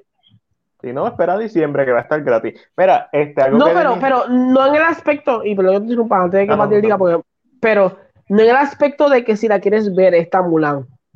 Si es que, ay, que la, animada, que me dañas la animada, la animada sigue estando ahí. La quieres ver, la ves. Esto es una historia contada que tal vez para ti no es la perfecta, pero tal vez una niña en China, por hablarlo así, una niña en China la vio y dice, wow, Mulan, me encantó. Porque uno de, los, uno de los aspectos nuevos de esta película es la bruja o la famosa bruja. Me encantó la bruja. Que yo entiendo que la bruja es en la contraparte de Mulan. Para mí es el mejor personaje. Y es como que, y, para mí, sin dar mucho spoiler, Borican le dice perro. Al principio, sin pena ni gloria, le dice que eres un perro. Tú eres un perro. Sin pensarlo dos veces. Y al final, ¿qué es lo que le, qué es lo que le dice? Al final? Bitch, please. Entonces, al final que le dice, ah, porque un perro me siguió, o este perro ya no va a aguantar y yo, aquí es. Porque naturalmente, si esto es una cultura un poquito más cerrada, y yo creo que ese es el mayor problema con Mulan o con el público. Estamos tan acostumbrados a una cultura de western, del mundo de nosotros que queremos imponer nuestra cultura, nuestras formas de ver las cosas en culturas que no son de nosotros. Son más viejas, son culturas con mejor, con mejor standing, por decirlo así, porque son más viejas. So, yo creo que Mulan está hecha no para los que le gusta no para los que le gustó Mulan cuando eran chiquitos, para esta generación nueva de personas que no conocen sobre la historia y necesitan representación, necesitan una mujer que sea fuerte, que sea de ascendencia asiática en una película. Claro, vamos a hablar de lo malo. Espérate, Mateo, termina con estoy dando lo bueno, estoy dando cantazo. Es que yo hablo mucho, Denis, siempre pasa. Ah, por, eso es que ellos me cortan, porque es que ellos saben que yo hablo un montón. Este, pero una de las cosas, y no es que sea malo, es que yo entiendo que la paleta de colores. Ah, escucha a mí hablando tan serio de paleta de colores. Oye, qué técnico, qué, qué técnico, qué técnico. Pero la idea de los colores que usaron afectan el production stage. ¿Por qué? Porque se ve falso. Donde está cada personaje, el ejército, todo se ve falso por los colores que están usando. no por lo que están haciendo. El green screen. yo creo, que, eh, yo creo que eso como que afecta un poco, como que específicamente como tú ves la película, porque al principio a mí me encantó, los colores del principio, cuando vimos el, el green y de momento vimos la casa de afuera, a mí me encantó. Pero siento que a mucha gente puede, a mí no me molestó, pero entiendo que a mucha gente le puede molestar el fake feeling que te da la película en momentos específicos. Porque, pero yo que, como dijo Matías, yo, a mí me encanta el Wucha. Ah, yo amo el Wucha, yo veo mil películas de Wucha, yo veo películas de China que son eh, súper baratas. ¿Cómo diablos se escribe Wucha en, los comentarios cuando pueda? Ok, lo voy a hacer ahora. Pero el Wucha específicamente es un género que si tú ves mucha película de China, lo ves. Okay. O sea, es como que el famoso Shiny Superhero es realista, pero siempre brincan, siempre como que se mueve más lento en movimiento, como que eso es parte. Pero siento que no me molesto en esta película porque desde el principio fueron bien claros de decir que el chi es lo que controla ese tipo de movimiento. Y fueron claros porque, a mí, los personajes que tenían chi eran la bruja, Mulan, el emperador, Boricán y los 12 soldados que ya entrenó. Nadie más tenía la habilidad. So, esa idea de stick to, como que I'm gonna stick to this idea, estos son los únicos personajes que van a hacerlo. Creo que funcionó porque no todo el mundo lo hacía. A mí me gustó. ¿Qué, qué número le doy? No sé. Maybe ahora mismo le puedo dar como un 7, porque realmente me gustó y me la disfruté. Eh, Denise, eh, estamos hablando antes de empezar eh, el podcast y yo creo que uno, que Denis dijo algo bien acertado, que estoy buscando en mi mente ahora mismo qué fue, porque se me olvidó. hablo con cojones. Este, Denis, ayúdame. Este, ah, si bien lo que dijo Ángel de que reimaginación es la palabra correcta, es esto es una reimaginación y simplemente está usando la estética de la, anima, de la animada para atraer más público pero es una reimaginación, un remake, un musical, no van a haber canciones, no va a haber mucho, mucho no, usó referencia, usó referencia, hizo referencias a la, a la animada. Eso yo creo que fue lo que, sí. No, creo que fue otra cosa. Fue, otra, cosa? Eh. otra cosa, fue otra cosa. Algo que me gustó mucho que dijiste. Este, pero no me acuerdo. Si me acuerdo en algún momento lo voy a decir.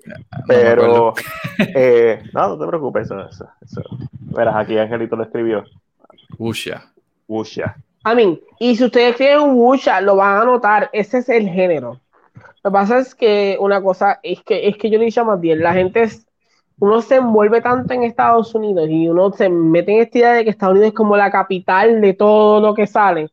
Que me recordé, me recordé, me recordé. Ahí va. Este, de, de Disney, están hablando, están hablando de cómo hasta cierto punto Disney tiene la culpa, Ángel, no te molestes. Ah, ya, ya. Disney tiene la culpa de que la gente reaccionara así, no solamente por el marketing, sino porque tiraste Cinderella, que un remake, tiraste eh, Aladino, que un remake, Lion que, que un remake escena por escena. Entonces ahora tiras Mulan, lo vendes como, un remake, pero lo vendiste como un remake, porque eso fue lo primero que salió.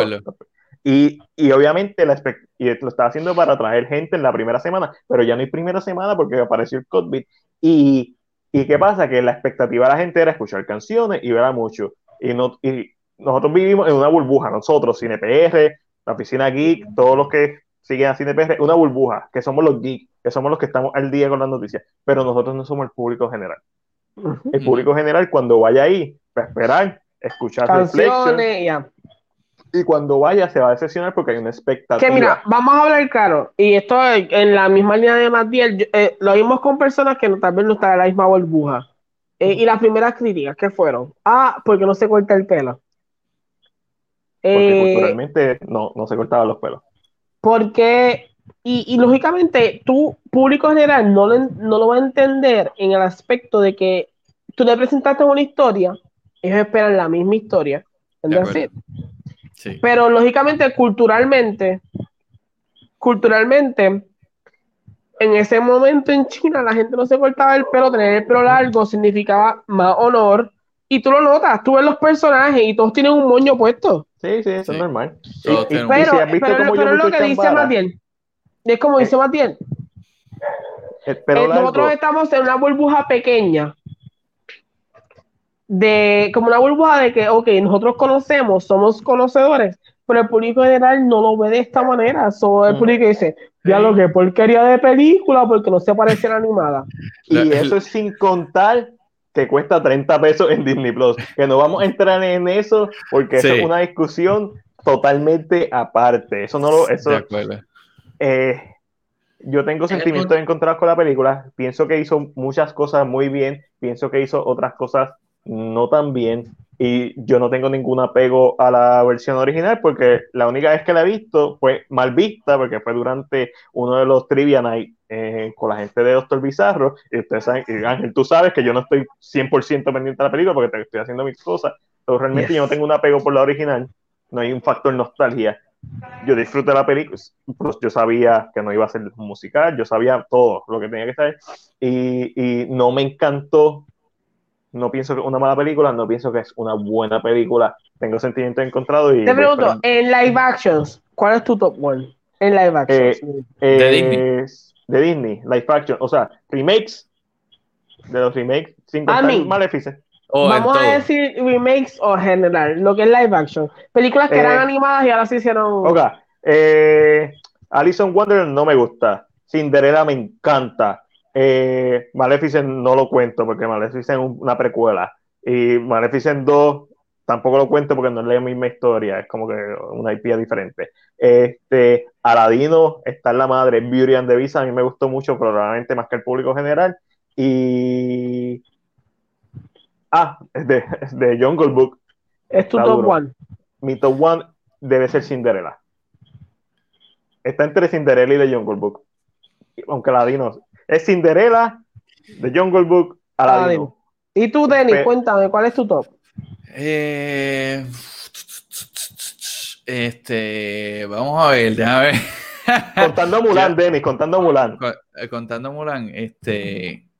Lo que pasa es que, bueno, debo decir Lion King. Y te voy a decir por qué. A, mí, a mí me encantó Lion King. Se fueron al pie de la. Esto, esto, es una sorpresa. No me esperé, jamás esperé Pero, quiero saber por qué, cuéntame, cuéntame. Lo que pasa es que yo de, nene a mí me encantó Lion King. O sea, para mí Lion King tiene un efecto de nostalgia tan grande.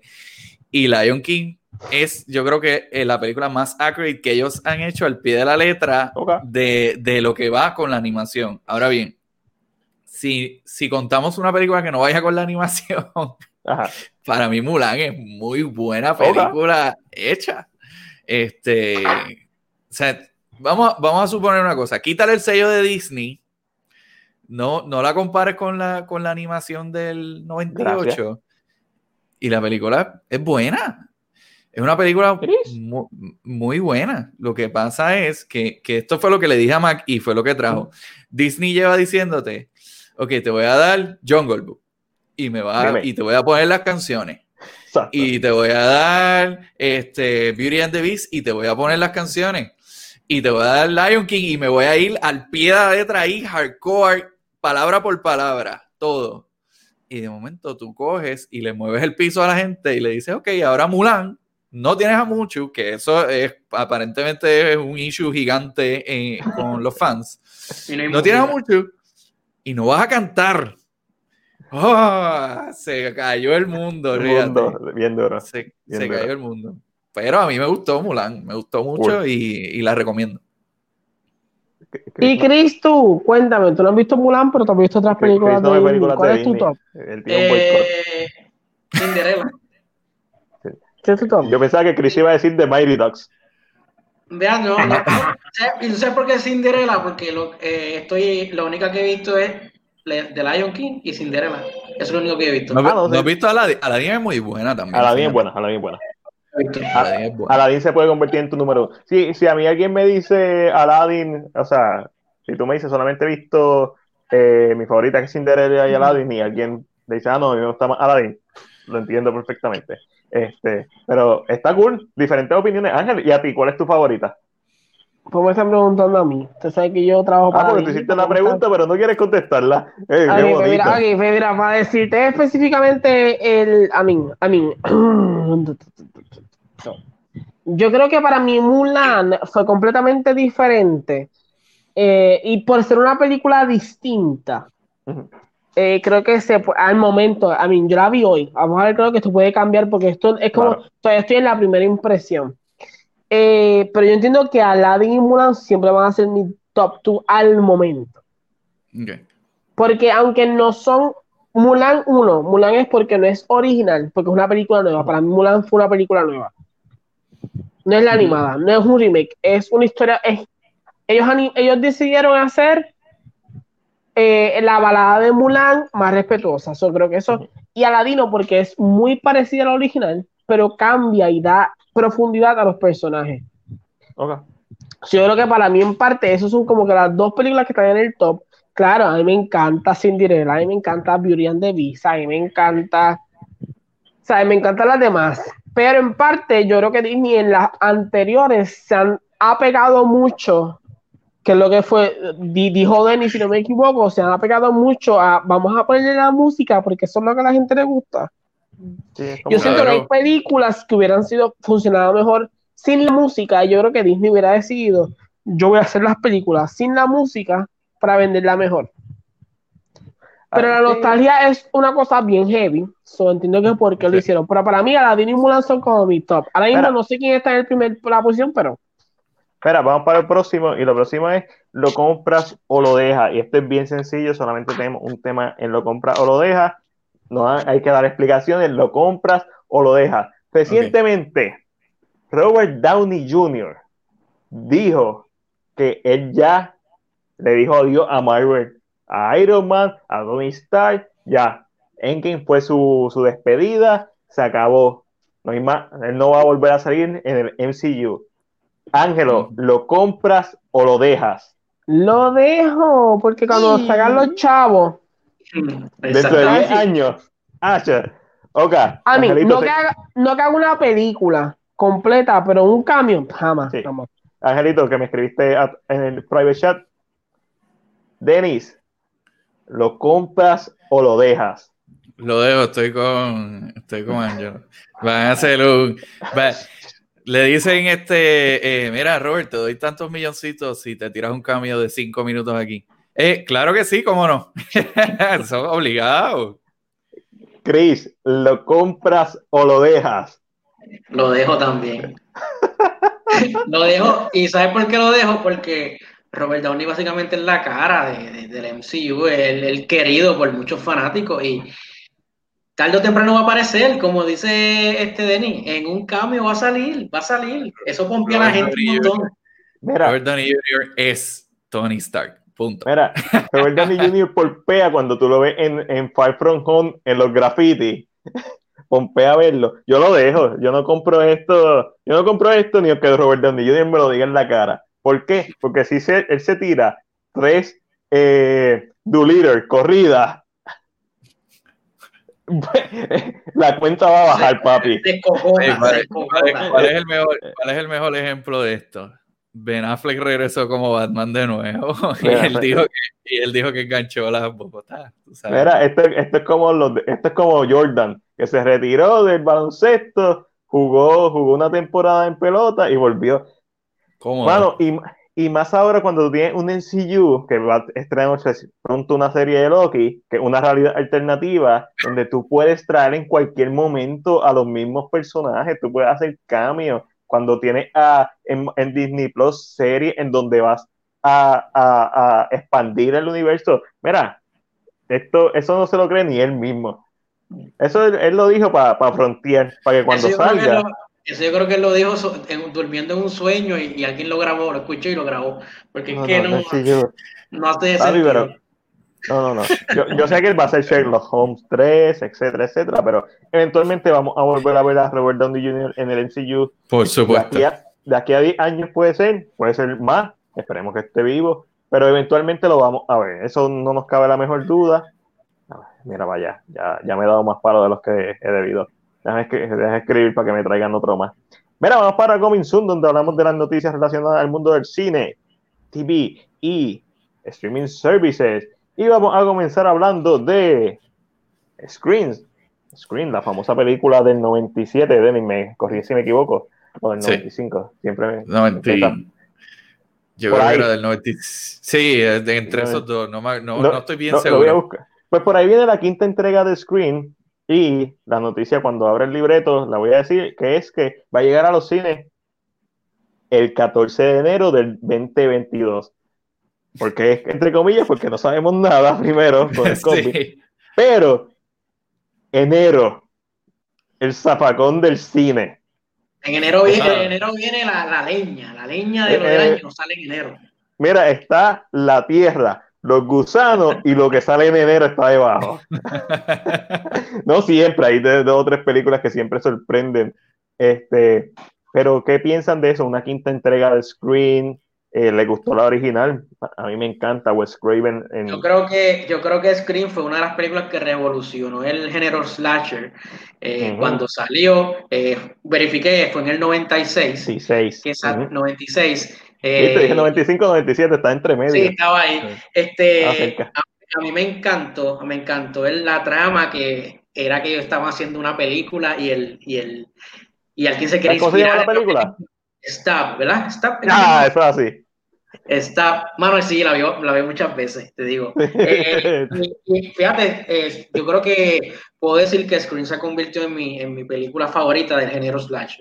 Así que estoy bien popio para verla. Me da un poquito de miedo de que estrene en enero, pues obviamente por, la, por ya futuras veces que hemos visto las películas que salen en enero. Pero esperemos que esta sea la excepción. Underwater salió en enero. Sí, eso es lo que te iba a decir. Y una de mis películas favoritas del año. Denis, Screen 5, 14 de enero 2022. Scream 5, Scream yo la vi, la primera la vi bien, bien chamaquito, este, y me encantó. Y Ghostface se volvió un icono del pop culture, eh, todo el mundo sabe quién es, quién es Ghostface. Es el, el último icono de slasher. Correcto. Hay películas buenas de slasher como The Collector, como eh, Behind the Mask, de whatever, Leslie, whatever, se me olvida. Leslie sí. Ajá. Este, pero, pero Slasher, Ghostface. Sí, definitivo. Ghostface yo lo pongo al mismo nivel de Michael Myers, Jason, o sea, en, ese nivel, este, Freddy Krueger, está en, está en ese nivel. Eh, y que lo haya hecho muchos años después que los clásicos de, ¿verdad? de Freddy Krueger, pues deja, deja de decir mucho. Eventualmente las otras películas fueron bajando en performance. El primer, la, primera siempre será icónica. Eh, lo único que tienen que hacer es asegurarse de, de coger esa fórmula de la primera y tratar de ver cómo lo aplican en esta nueva este, y de, decir, déjame ver qué hice mal, eh, mal en la 2, la 3 y la 4. Y la 4. y no hacerlo. Y yo creo que va a ser, va a ser buena. Yo creo que va a y Scream, Scream sacó dos series. Eh, dos series. Sí, en el TV. Mano, estoy loco por verla, no la he visto. Y sé que son medias flojas, pero entretienen. Ah. Sí, pero el, Ghostface no es el que. No, no, exacto, no. no me es otro diseño. Estoy consciente, me lo cambiaste. de eso. me lo cambiaste. Mira, eh, aquí José nos escribe: Split salió en enero también y espero que Mortal Kombat sea buena, que también está pautada para enero. Eh, antes de pasar con Ángel, lo que yo tengo que decir es que no podemos olvidar que además de que Scream es uno de los mejores slasher overall y una de las mejores películas de horror de los 90, inspiró uno de los mejores spin-offs que es Scary Movie. Sí, definitivo. Que era el título original de, de, de Screen, iba a ser, se iba a llamar Scary Movie, pero después se lo cambiaron. So, además de eso, es tan influyente que básicamente creó un subgénero popular, porque las películas de Scary Movie obviamente después salieron Meet the Spartan. Exactamente. Epic Movie, este... Epic Superhero Movie creo que salió. Superhero, Superhero, Movie. Este, sí, mano, Esa, esa, sí salió en enero. Sí, definitivo. Angelito, Screen 5, enero 2022. ¿Qué pasa con Screen? Yo creo que como ustedes han mencionado, Screen para mí fue como que las primeras fueron tan buenas y crearon un, hype en este género de slasher. Después como que empezaron a perder esta magia. Como que empezaron a soltar esta idea de lo que era. Son me interesa mucho la idea, porque tenemos los originales. Eh, la última Scream no es que sea mala, pero eh, creo que cae mucho en, esta narrativa de es parecida a lo que ya hemos visto. Yo creo que eso es un problema bien serio. Scream tal vez cuando salió era muy interesante, era muy diferente, pero con el tiempo Scream creó este precedente de películas que hicieran lo mismo. ¿Qué puede hacer es esa? que pueda hacer Scream 5 que yo diga, wow, me trajo, a mí, además de traer a Ghostface, que como ustedes mencionan, es como que icónico. Sí. Mira, este, pasando para lo próximo, la, eh, déjame, esto no me gusta. Ah, no, Eso, sí, la actriz Julia Garner, ajá. La actriz Julia Garner podría ser la protagonista del biopic de Madonna. Es un rumor. A mí me parece un montón. Se parece mucho, a mí es como que, ya. Ella es buena actriz, digo, lo, lo, único que yo he visto de ella es Ozark. Ozark. Sí, todo el mundo lo ha visto. Ok. Pero, pero si, en, Ozark hace un buen trabajo, olvídate de lo demás. Yo vi Ozark y yo vi The Assistant, que ella es la protagonista también. Es verdad. Chris me dijo que la viera, pero lo ignoré. Esa, esa, es la de, esa es la que ella hace de, del asistente de un productor de cine. Ah, yo la vi, a mí me. Ah, ella es bien buena. Lo que pasa es que esta película es tan mundana que yo no se la, yo no se la recomendaría a nadie. Yo, a mí me gustó. A mí me gustó, pero es tan mundana. Es literalmente ocho horas de un turno de trabajo. Esa es la película. Sí. Es, la película se desarrolla, es bien mundana. La película fue realizada, obviamente, tirándole, tirándole un golpe bajo a Harvey Weinstein, porque fue, obviamente, cuando él fue acusado de, de hostigamiento sexual que nunca lo presentan, si se escucha siempre alguien hablando con la puerta cerrada, sabemos que obviamente lo, lo, hicieron por él. Pero creo que Julia Garner tiene buen potencial, la hemos visto, obviamente la mayoría de las personas la han visto en Ozark.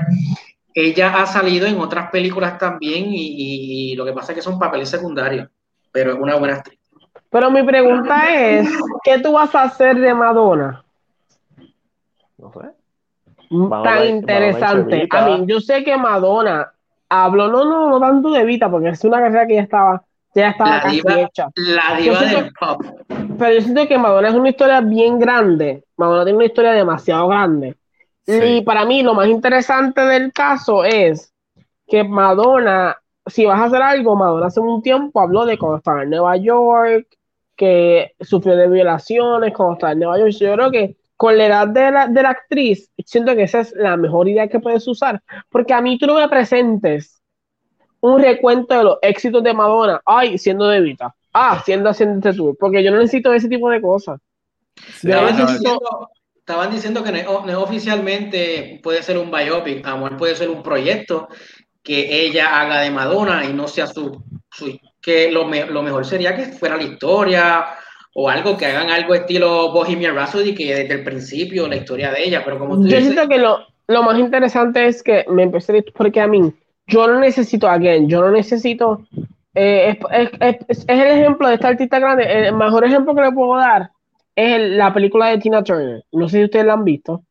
No, no, Pero la película de Tina Turner es con Angela Bassett, que no es una actriz de para de cojones, y ella habla mucho de su relación con el marido que la abusaba, le daba pera, le daba todo el tiempo, y como en una lucha legal, ella, porque su apellido no es Turner, el apellido Turner le pertenece a su marido, y como hay una pena legal, le dice el juez, yo lo único que pido es que me, me dé el apellido, no necesito chavo, necesito que me, que me dé el Turner para quedarme siendo Tina Turner, porque es más interesante, los éxitos de un artista, yo siento muchas veces, esta es la falla de las biopics, los éxitos de los artistas no necesitan ser hechos en biopics porque no hay necesidad. Ya están hechos, son éxitos. Esa es su carrera cuando están en su tope. yo, yo creo que es más como que estos momentos de dolor. Y, mi mami sabe, yo, yo no conocía a Tina Turner y yo vi la película de Tina Turner que es con Angela Bassett, como mencioné, y a mí me encantó. Pero una historia más grounded, más, más cruda. So, para mí, si vas a hacer una película de Madonna, hazla así. No me vengas a hacer Madonna después de los 60, besándose en el jóvenes. I don't need that. Mira, este, no, de acuerdo, estoy de acuerdo contigo. Nadie. Mira, eh, es una noticia medio rara, pero la actriz de Riverdale era una agente encubierta del FBI. ah, lo vi. Marisol Nichols, actriz que interpreta el personaje de Hermione Lush en la serie Riverdale, por los últimos seis años estuvo trabajando en secreto en la lucha contra el tráfico sexual Nichols reveló su sorprendente segundo trabajo en, mayo para la revista Mariah Claire. Ahora se ha anunciado que, en la experiencia va a hacer una película de esta experiencia, básicamente. Otro biopic.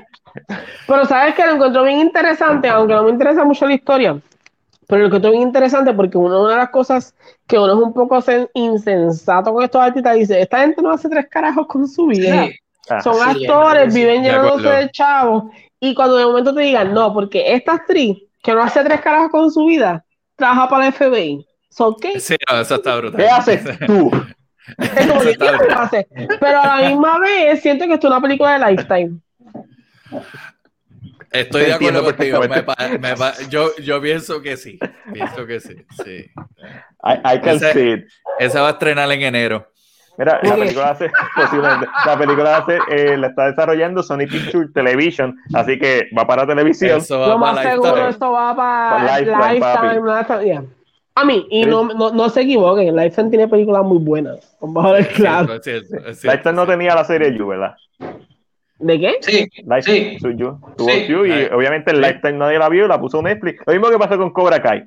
Exactamente lo mismo que Netflix tiene mejor poder, ah, Netflix tiene mejor poder ahora mismo. E, eso es lo que estamos hablando, estamos hablando sobre Mulan cuando se acabó y una de las cosas que le va a afectar a esta película es, además de que el marketing lo están vendiendo como un remake y la expectativa de la gente, es que a diferencia de que si hubiera estrenado en el cine, que hubiera tenido como que ese approach a todo el mundo, al estrenar en Disney Plus a 30 dólares, que entendemos por qué lo están haciendo, porque lo hemos discutido. Hay que sacar el dinero hay que sacarle el dinero que se invirtió, entendemos perfectamente, no tenemos ningún problema. Nosotros, que somos comunicadores de, de whatever, influencers, o como quieran llamar, que tenemos páginas con seguidores que les interesa saber nuestra opinión, nosotros lo pagamos con mucho gusto, pero el público general no, va a tener un acceso, valga la redundancia, accesible y más, y más cuando tiras de que la vas a poner gratis en diciembre. Yo no entiendo por qué. Fatal. Eso, eso, estuvo, eso estuvo fatal. Yo creo que es que el movimiento bien claro es, y para mí es que ellos están estableciendo. Esta, Yo creo que ellos están estableciendo la línea de que tú puedes hacer películas en tu plataforma. Y yo, es como que ellos quieren ser. Yo, creo, que no tiene, yo creo que no tiene que ver ni con Mulan. Yo creo que tiene que ver más con que, ah, la próxima, en un par de meses, HBO Max va a tirar Wonder Woman en su plataforma. Pero ¿quién lo hizo primero? Sí, que picó adelante. Este, yo creo que hay, hay, una idea de competencia que está hecha de qué. ¿Por qué película pagarían 30 dólares? Yo por cualquiera realmente. no, pero de que, de que sin pensarlo, de que tú dices me la están regalando. 30 dólares. De las que no. De las, de las que no han estrenado, obviamente. De las que no han estrenado, exacto. Eh, Doom. Doom, ah, definitivamente, mi película favorita, es más esperada del año. Denis, ¿con qué película tú pagarías 30 dólares, pero eh. con gusto, con una sonrisa de que toma y si quieres te doy más? Ya las pago. Creo que. me, me, lo dividí con mi familia, pero. no, pero que sea tuyo, que tú la puedes ver sola ahí de que, ah, no importa. Tenet y Wonder Woman. Wonder Woman. Ángel, ¿qué película tú pagarías 30 dólares, pero de que feliz? Yo creo que yo realmente, a mí en la misma línea, yo creo que Mulan, Tenet, Black Widow, Wonder Woman, son películas que merecen, pero no realmente, y, no es porque tal vez, y es que, es que yo también tengo una mentalidad distinta, no es que la merecen, la circunstancia que, estamos. Es que, no, no, y no eso, es que yo entiendo que a base de las circunstancias en que estamos, esa gente, no solo los actores, el crew, la gente que trabaja en otras cosas, se merecen que uno se arriesgue, porque realmente es un trabajo que está bien hecho. soy yo soy una persona que yo creo que es más eso. I mean, porque a mí, yo ya leí, ya, ya yo leí reseñas de Tenet y no es que emociona verla. Vamos a ver, claro. Pero lo pagaría porque no es justo que por una mala interpretación de tu director una mala interpretación de tu, de, tu libreto, el crew pague. A mí no, no, porque yo, siento que I think it's that. Yo, para mí, yo creo que esta mentalidad de que es, es eso. So, yo pagaría por cualquiera realmente. Claro, Tesla no la pagué porque me salen 7 pesos alquilados en Amazon Prime. Mira, yo, yo, yo pagué por la copia digital de, de Bill eh, Face Music 25 pesos, so, básicamente yo pagaría por cualquier película 25 pesos por sí, loco. Sí, 25 pesos. me arrepiento, me arrepiento, me arrepiento. Me arrepiento. Pero ¿y por qué no, y por qué, pero ¿y por qué no la rentaste? Eh, ¿Verdad? La podía rentar, creo que por 10 pesos. Está, no, estaba a 20 pesos para rentarla, por eso fue que pagué 25. Pero a mí, los 20 pesos rentarla. Estaba 19.99 para rentarla. Y la, y, la gente, y la gente se queja de Mulan. Y 20 pesos por rentar Bilantel. Pero, pero Bilantel lo entiendo, porque Bilantel es una película independiente. Más que todo lo hice por apoyar este, eh, la película. Porque yo no he visto ni la primera ni la segunda, no he visto todavía la película, pero no la renté por eso mismo, porque uno, pagaba 5 pesos más y la iba a tener, y dos, ustedes saben que cuando uno renta solamente tiene un tiempo limitado. Sí, de acuerdo. Ahora la tengo, ahora la puedo ver cuando me salga de los cos. Eh, so, básicamente por eso. So, yo estaría dispuesto a pagar por cualquier película que a mí me interese ver. Eso es obvio. ¿Alguien, ¿Alguien ha alquilado Tesla? No, y la quiero ver porque Ethan Hawke. Yo, yo la iba a alquilar. Pero mi, mi, mi, televisor estaba en la mierda y yo, ¿sabes qué? Bye, bye, bye. No, no estoy para estas ah, y la, y la, y la, qué película? están por el piso también. Ah, pero Ethan Hawke, como quiera, vale la pena. Eh, definitivamente las películas blockbuster más esperadas del año son Tenet y para mí siempre ha sido Dune. Yo pagaría 30 feliz por ver Dune. Denis Villeneuve no se ha equivocado nunca en lo que ha hecho. Pero no se sorprendan que de momento los demás servicios empiecen a ah, cobrar 30 pesos. Va a pasar, va a pasar. Y, vamos, y así, vamos a decirlo aquí primero en Cine PR. Si empieza, fue Disney que no iba a Mira, ya, Universal, ya Universal lo hizo con Trolls. ¿Qué? Sí, y le fue bien. 30 pesos. No me acuerdo cuánto fue que la tiraron. cuánto fue que la tiraron. pero les fue, ellos, eh, ellos, hicieron dinero con, el, con esa jugada. A mí, vamos a ver cuánto hace Mulan, esa es la idea.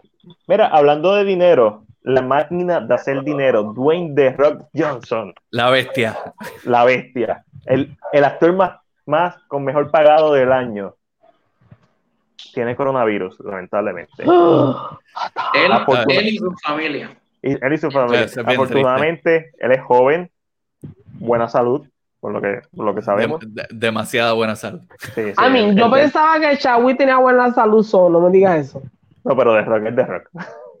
este, esperemos que le vaya bien, le deseamos todo, le mandamos todas las buenas vibras. Queremos ver sus películas, aunque no las queramos ver, porque su sonrisa nos alegra el día. Queremos ver Jungle Cruise, aunque no la queramos ver, porque, sale. Amén. Pero porque tú dices eso, sí, eh, eh, a mí me encanta. Tipo una máquina de, de, carisma, aunque haga el mismo personaje en todas las películas. Una máquina de chavo es lo que es. No, no, su, está brutal. mi parte favorita de las películas de rock es cuando él sonríe. Yo, yo pago por ver su sonrisa colgate que, que, alegra mi día cada vez que voy al cine. Pero yo no quiero ver John Cole Cruz, pero sale Emily Blunt, so quiero ver John Cole Cruz aunque no, lo quiera ver. Y viene siendo una película buena familiar. A lo mejor. Sí, sí, sí. Como yo. A mí, vamos a ver claro si Mulan funciona John Cruz para Disney Plus. Eh, pero yo no voy a pagar 30 pesos por Yo no pago 30 pesos por John Cruz. Pero hay gente, hay, gente, hay gente que es capaz de. ¡Ay, mi blog! ¡No, la roca! puede, puede ser. O de rock, por de rock lo pagan. Sí, sí. Yeah. It could happen. La misma, la misma gente que paga WWE Network. Este, mira. Thank you. mira. Hey, que no tiene nada de malo. Eso, tiene su fanaticada. Yo, yo cogí el free trial para ver la, la, el documental de Undertaker, estaba de la madre. Mira, igual tiene su gusto. Exacto. Netflix y los demás, donde hablamos de los streaming services, obviamente Netflix el caballo, los demás son los hijos. Están pidiendo. No, entonces, antes de empezar, ahorita dijeron algo, ahorita dijeron algo chévere, y es que ahora no solamente Netflix te va a hacer películas, te va a hacer series originales. Ahora Netflix, si ve que aquel, aquella eh, cadena de televisión o aquel estudio no les no va a quitar la serie y le ve y le ve como que talento, échala para acá. Mira lo que pasó con Cobra Kai, mira lo que pasó con You. Eh, ahora no solamente ellos van a hacer, ahora ellos van a buscar y adoptar. la bestia. La casa de papel. La casa de papel es el Esa serie la, la, tiraron en España, fue buena en España en algún momento, los ratings bajaron. Y, la y la, no, no, ellos la cancelaron allá, Netflix la compró. Y ni siquiera anunció que la tenían. Y de momento se fue a virar la casa de papel y bueno, es historia. Vamos a claro, Netflix es como este padre que la mujer tiene siete hijos, pero se los cría. Vamos a hablar claro. Entonces, en el momento que los hijos son famosos, ese es mi hijo. Espera, Netflix es peor, la peor compañía haciendo marketing para su material. El material Netflix es un asco, pero pega. ¿Por qué? Porque tiene la confianza del público. Todo el mundo tiene Netflix, o la mayoría tiene Netflix. Mira, vamos a empezar rapidito con Netflix, que ha lanzado, va a lanzar varios títulos de manera gratuita para las personas que aún no tienen la plataforma. Estoy poniendo el link para que puedas ver estas películas en Netflix gratis. Si no lo tienes, lo estoy poniendo. Tienen la, serie de Stranger Things para ver gratis, ah, tienen la película Bird Box, tienen, tienen, tienen varias cosas chéveres para los que no para, ah, para eso, para esos que no van a pagar Mulan a 30 pesos y tienen los codos todos japados de tanta tacañería. ¡Pobre! Pues, Ay, perdón, perdón, se me salió, se me salió. Bueno, oye, pero, pero, no me fijé, no me fijé si, tam, si era solamente US eh, y, o no, si lo van a no, es por región, es por región. Por región. Mira, es por región, sí. Ah, Disney Plus, vamos para Disney Plus. Ya la serie de Mandalorian tiene fecha de estreno y es el 30 de octubre, antes de Halloween. O sea, ya me invito, la segunda temporada de Mandalorian sale. Y para cuando salga esa, el día antes de que salga esa serie, van a estar viendo un video en CinePR que se llama The Mandalorian, que es mi versión de, de Mandalorian, la primera temporada. De Mandalorian. De Mandalorian, sí. Mi, es una edición que yo hice de la primera temporada que me pareció excesivamente larga y hice una edición de dos horas de la serie. La serie oh. pudo ser una película, básicamente, lo que estoy tratando de decir. De Magdalorian. De Magdalorian. So, de Magdalorian, segunda temporada, 30 de octubre, Disney Plus. Pompeado para verla. Brutal, la estoy esperando. Claro, claro, siempre, siempre. Súper pompeado. Chris, ¿tuviste la primera temporada? Ah, pues puedes ver de Magdalorian y no te vas a perder nada. Muy bien. Exacto. estoy esperando, estoy esperando. Chris, sabe, Chris espera los, los, los cuts él no ha visto Justice League del, del 2017, él va a ver el Snyder Cut. Él no va a ver de Mandalorian, porque ¿para qué gastar ocho horas de mi vida si puedo ver la serie en dos horas? Y ver de Mandalorian. Ve, el Snyder Cut, esa te la perdono. Bueno, sí. Eh, es, tan, es, tan, complicado que el Snyder Cut sea peor que la película del 2017. No creo, pero... Eh, mano, tú sabes la famosa, obviamente Cristo, has visto la famosa imagen de, de, de Henry Cavill con el bigote fake. Ah, no, claro. Todo el mundo la ha visto. Esa es la primera toma de la película, esa es la primera escena de la película. Es para que tú tengas una idea. Sí, sí, sí. Ya, tú estás viendo lo que, eso como que te da lo que vas a ver. O sea, eso te Ese es el preámbulo, eso es como que. Ajá. Ah. Ve Snyder Vele, Snyder The Mandalorian la puedes ver, ¿no? Es, es buena, a mí me gustó. Bebe Yoda ah, está muy larga. Lo, que pasa con mi problema con The Mandalorian, y por eso hice la edición, o sea, literalmente es un corte que yo hice de dos horas y cuatro minutos, es que hay dos episodios en particulares que tú los puedes eliminar de la serie completamente y no afectan la trama de la primera temporada. Hay que ver cómo afectan la trama de la segunda temporada. El, el episodio de la prisión, quítalo para el carajo. Eso no afecta en nada a la trama. El episodio, el segundo episodio, tercer episodio, tercer episodio, quítalo, lo, lo, creo que lo corté 95%. Solamente de, utilicé la parte de él viajando en la nave. Y la parte de Gina Corano. Cuando está en, en, el bar, le tuve que hacer un par de efectos visuales para, para timear dos o tres cositas y que no se viera raro cuando después ya apareciera el final de, de Magdalorian. De Magdalorian Coming Soon. Si supiera que el, el, episodio de la prisión a mí me gustó. No a, mí me, a, mí me gustó, no, me mal, no me malinterprete. Yo lo que hice fue un corte en base a que yo podía quitar de la historia sin que se afectara. de acuerdo, de acuerdo. a mí me gustó el episodio. De hecho, tiene el momento más varas, que es cuando él está en el pasillo de, la temporada.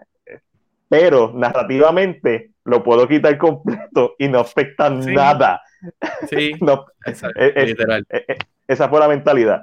Eh, mira, eh, se rumora que Jason Momoa está siendo considerado para protagonizar la precuela de la serie de The Witcher. Esta serie se, se, trataría como mil años antes de, que apareciera Gerald de Rivia y sería el origen de los Witcher. ¿Qué piensan de, esto? Ese rumor, eh, ese rumor rompió el internet cuando salió y todo esto viene porque uno de estos este, artistas gráficos que hace muchos fanarts hizo esa imagen que quedó muy buena. Y ahí entró este, nuestro portal favorito de noticias, We Got Discovered. Eh, el, portal favorito del mundo, al parecer. Al parecer es el portal favorito. yo todavía no sé cómo hay gente que lo cita, pero está bien. Este, entonces, que ellos dijeron, que pues, según fuentes de, de ellos, este, ya están trabajando en esa, en esa este, serie. No te niego, oye, yo lo compartí, yo compartí el arte. Ah, no, no, no lo compartimos. claro. Yo puse, yo puse Jason Momoa en The Witcher Espectacular, claro que sí. ¿A quién no le gustaría? Sería perfecto. ¿Qué suceda?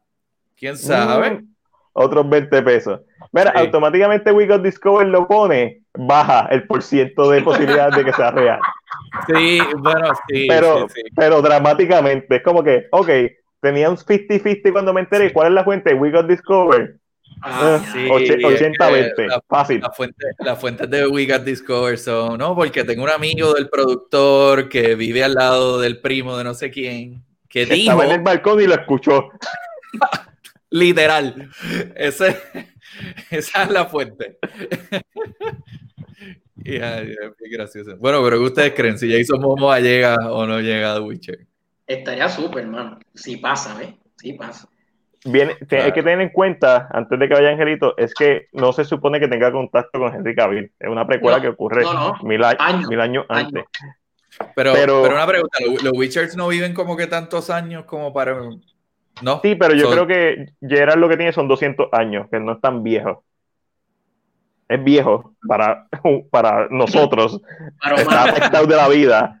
Que lo que nosotros máximo vivimos son ciento y pico años, la gente más vieja pero, pero él no es un Witcher-like. Ángelo, edúcanos. Ángelo, edúcanos. Por favor, Ángel. Pues miren, normalmente los que, ¿verdad?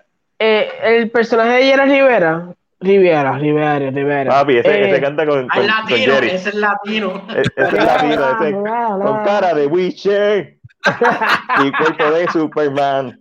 a mí, él no es tan viejo, él, no es tan viejo. a mí, es de los más poderosos que hay en el momento donde él está vivo, pero no es tan viejo. Hay, hay, gente que es mucho más vieja que él, porque es como, es, como esta raza o este grupo de personas que se ha perdido.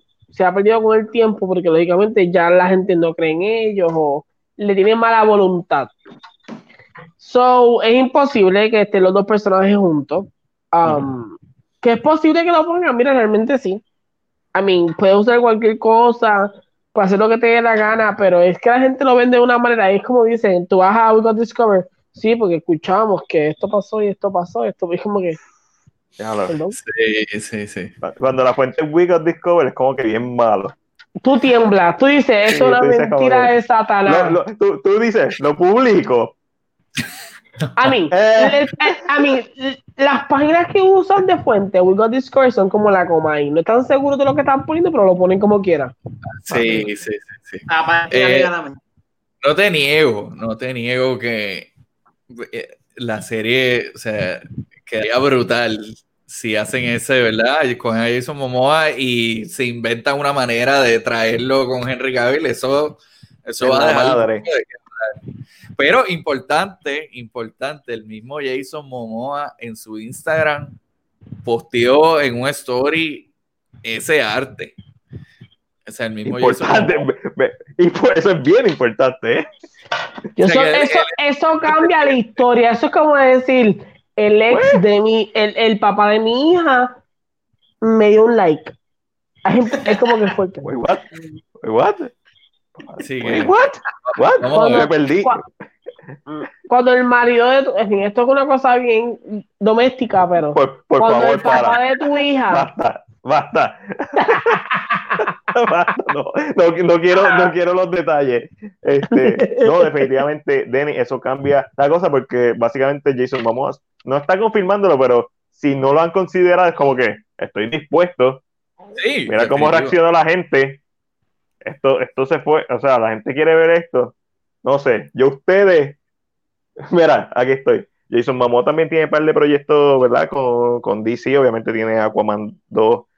ya, vamos, a hablar de eso. Y tiene la serie animada de Aquaman, este, que se supone que salga antes de la película.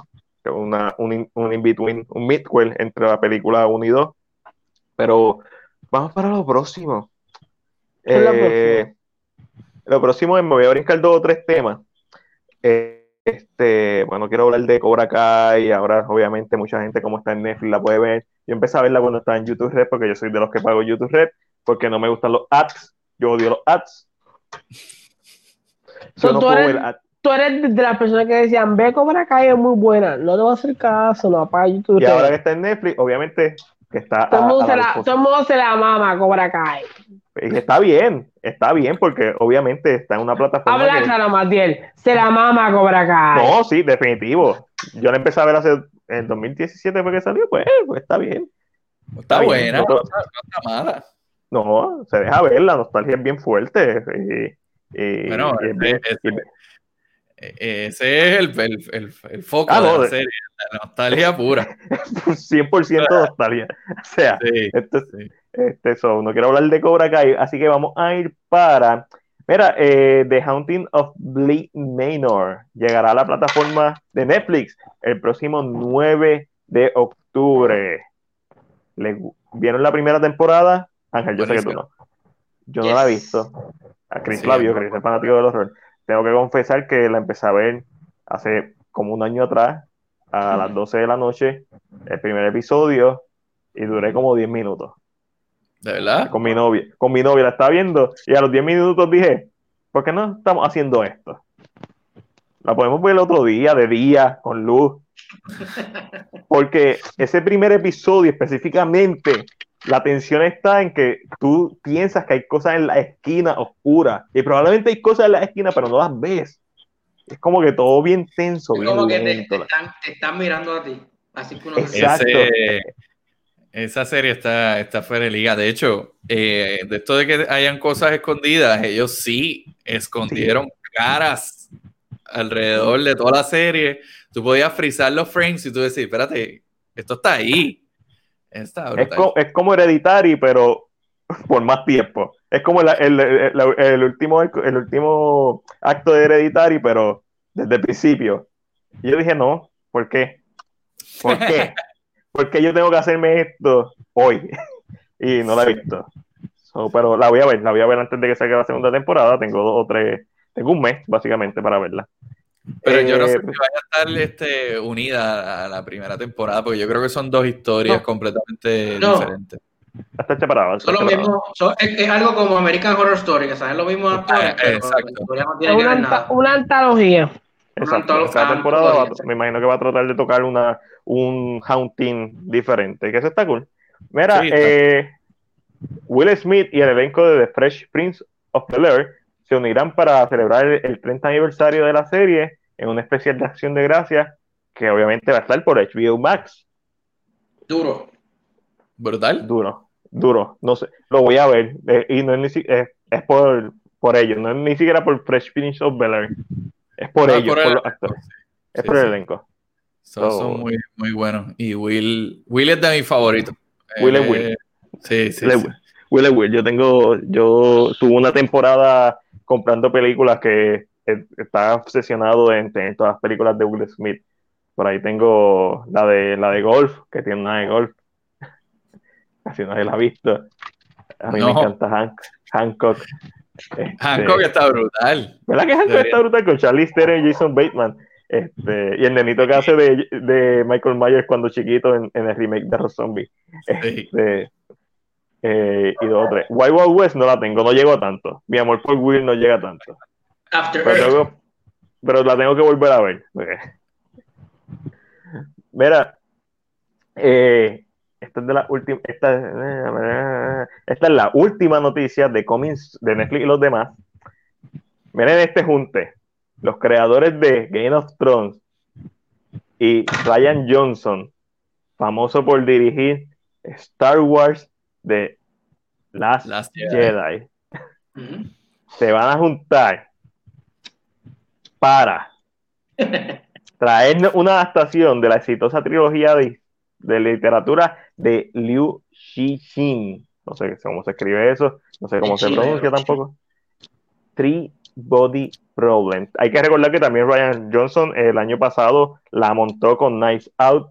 Nice eh, que a la gente le encantó. Muy buena. corte. Esto que me está diciendo que corte. Y la sinopsis de, de, esta película o de esta serie o de lo que sea que vaya a hacer es que es una historia alternativa en la que una astrofísica de China atrapada en la revolución cultural entra en contacto con una civilización alienígena, provocando el temor mundial en ah, una invasión. Esto es como Arrival, pero Kiri. No sé. Suena bien. ¿Te, gusta cómo suena? Lo, único que me emociona de ahí es la de Johnson. ¿Que no te emociona los, los, los Brothers? No, pero, pero tú no decías que, que, que Game of Thrones era bien buena hasta la última temporada. Más bien, te lo dije, eh, te lo dije hoy, te lo dije esta noche.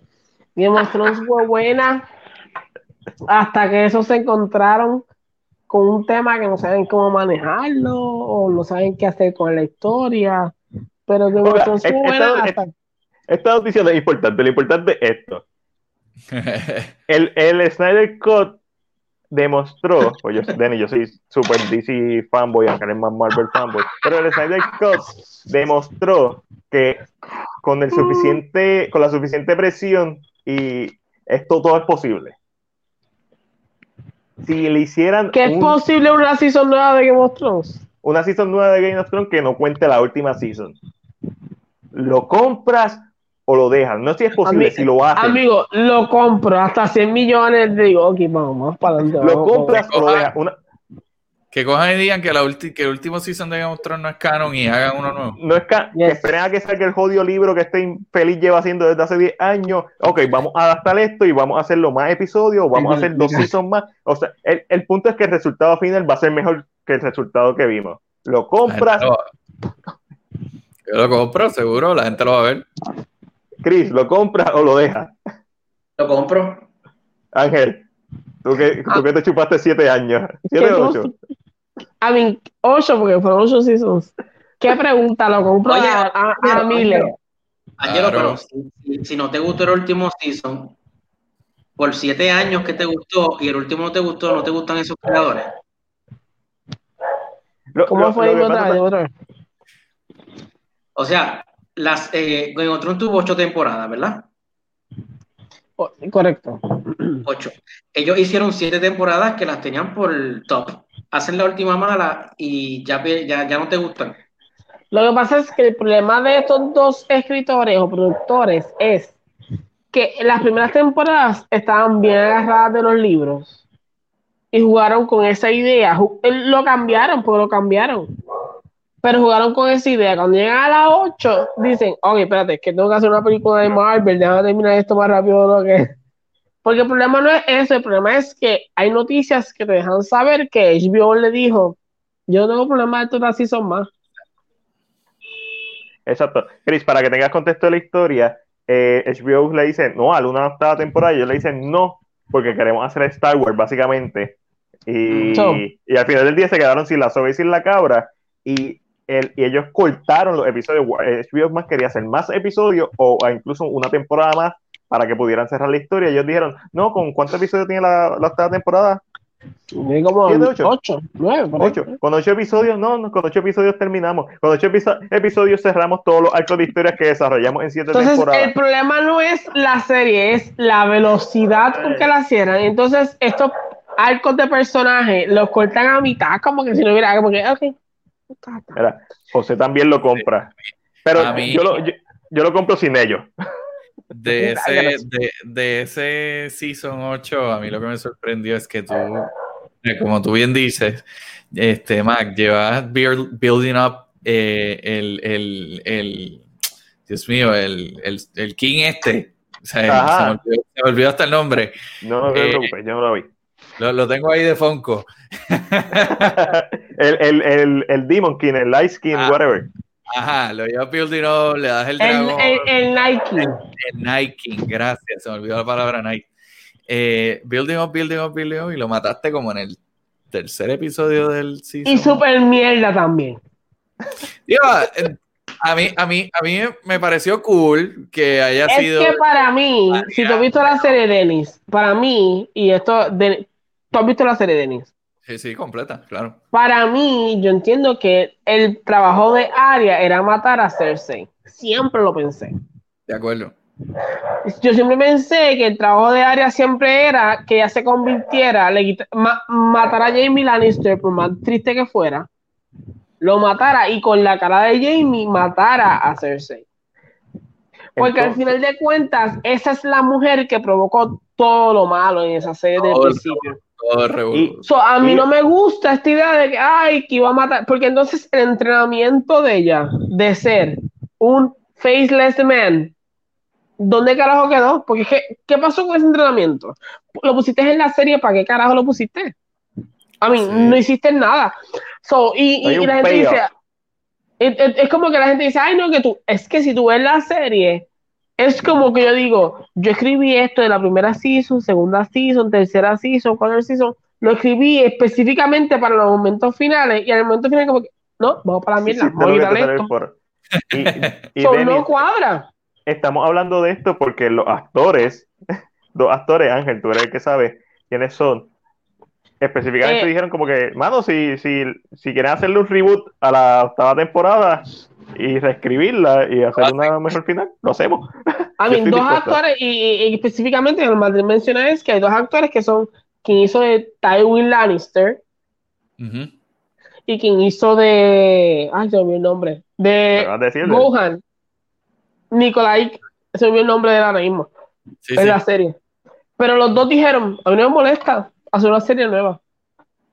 Y No, no, no, eso no. dice, eso dice mucho. Sí, no, claro, cuando el cast Si tú ya- como actor dices, yo hago una... Y, y- y- y no es que está mal hecha, porque Matías vio episodios de esta serie nueva y están súper bien hechos. súper bien hecho. Pero yo no tengo ningún tipo de apego porque no he visto ninguno de los demás. esta idea de que se mueren ellos dos en el juntos, abrazándose y le caen las piedras, eso es una mierda, loco. Después de tanto grow que hicieron para que Brian of Thor terminara con él, tú me vas. Ay, eso es, ay, no, es que a mí esa serie ahí me encojona tanto que tú, no tienes idea lo mucho me encojona esa serie. Vas a ver, vas a ver la precuela de, de lo de los Targaryen. House of Dragon. La voy a ver porque a mí me encanta la historia, me gusta esa idea. Y si vamos a presentarme, a mí se van a ir para el chavo, pero si me vas a presentar esta historia de los tres hermanos juntos, conquistando el mundo entero en dragones, I'm up for it, porque la historia está escrita. No la puedes cagar tan, tan. No es como esta que no saben qué hacer. Te sientes más seguro, emocionalmente te sientes más seguro estoy tan molesta, pero necesito que él saque el libro para sentirme contento conmigo mismo. Como que. Eh, y, sabes que, y sorry Matilde, pero este tema sabes que eso me coge de pecho. Pero sabes que yo hubiera pensado que hubiera sido mejor en el final, Denis. Ah. Que cuando él le espeta la espada, spoiler alert, people. Cuando Jon Snow le espeta la espada a Dani, Dani hubiera dicho, ah, acabaste de matar a tu hijo. Ese ah, tweet hubiera sido como que, ya, porque como que mató a su hijo con su desespero de controlar a Dani, hubiera sido más impactante si mataba a su propio hijo. porque no va a ser la misma persona. que si va a ser su primo también. Como que ella le dice, ah, porque vamos a ser felices los tres. Y él, los tres. Y yo, pero a mí, Samuel, te juro que Samuel de final a mí me encojona tanto que no hay, ni, no hay chiste ni que me Ah, eso es lo bueno de no ver serie hasta que se acaban las temporadas para así evitar ese tipo de dolores. Mira, vamos a terminar con la esquina Marvel y Rincón de C, donde hablamos de las noticias relacionadas a las películas y series de superhéroes o basadas en comics book. Y lo primero que tenemos es al igual que Dwayne The Rock Johnson, aparentemente Robert Pattinson también tiene coronavirus y nuevamente atrasan la producción de The Batman. por eso, por eso en el teaser, por eso en el teaser trailer le pusieron estreno en el 2 símbolos de pregunta, dos símbolos de pregunta. Puede ser diciembre, 30, no diciembre 31, 2029. Eso, ¿verdad? Primero que nada que Robert tenga pronta recuperación, ¿verdad? Nadie se le desea. No, jamás. Este, pero me pareció bien gracioso porque, o sea, primero salió, ah, detuvimos la producción porque, o sea, Warner bien discreto, eh, pues detuvimos la producción porque uno, un miembro de, de, pues tenía, tiene COVID, ah, DH, brutal, y a las dos horas sale Vanity Fair. Eh, mira, es Robert Pattinson el que tenía COVID. No, es como que. No es, un, no, es el, que brega con las luces, no es el que trae los cafés, es, el protagonista.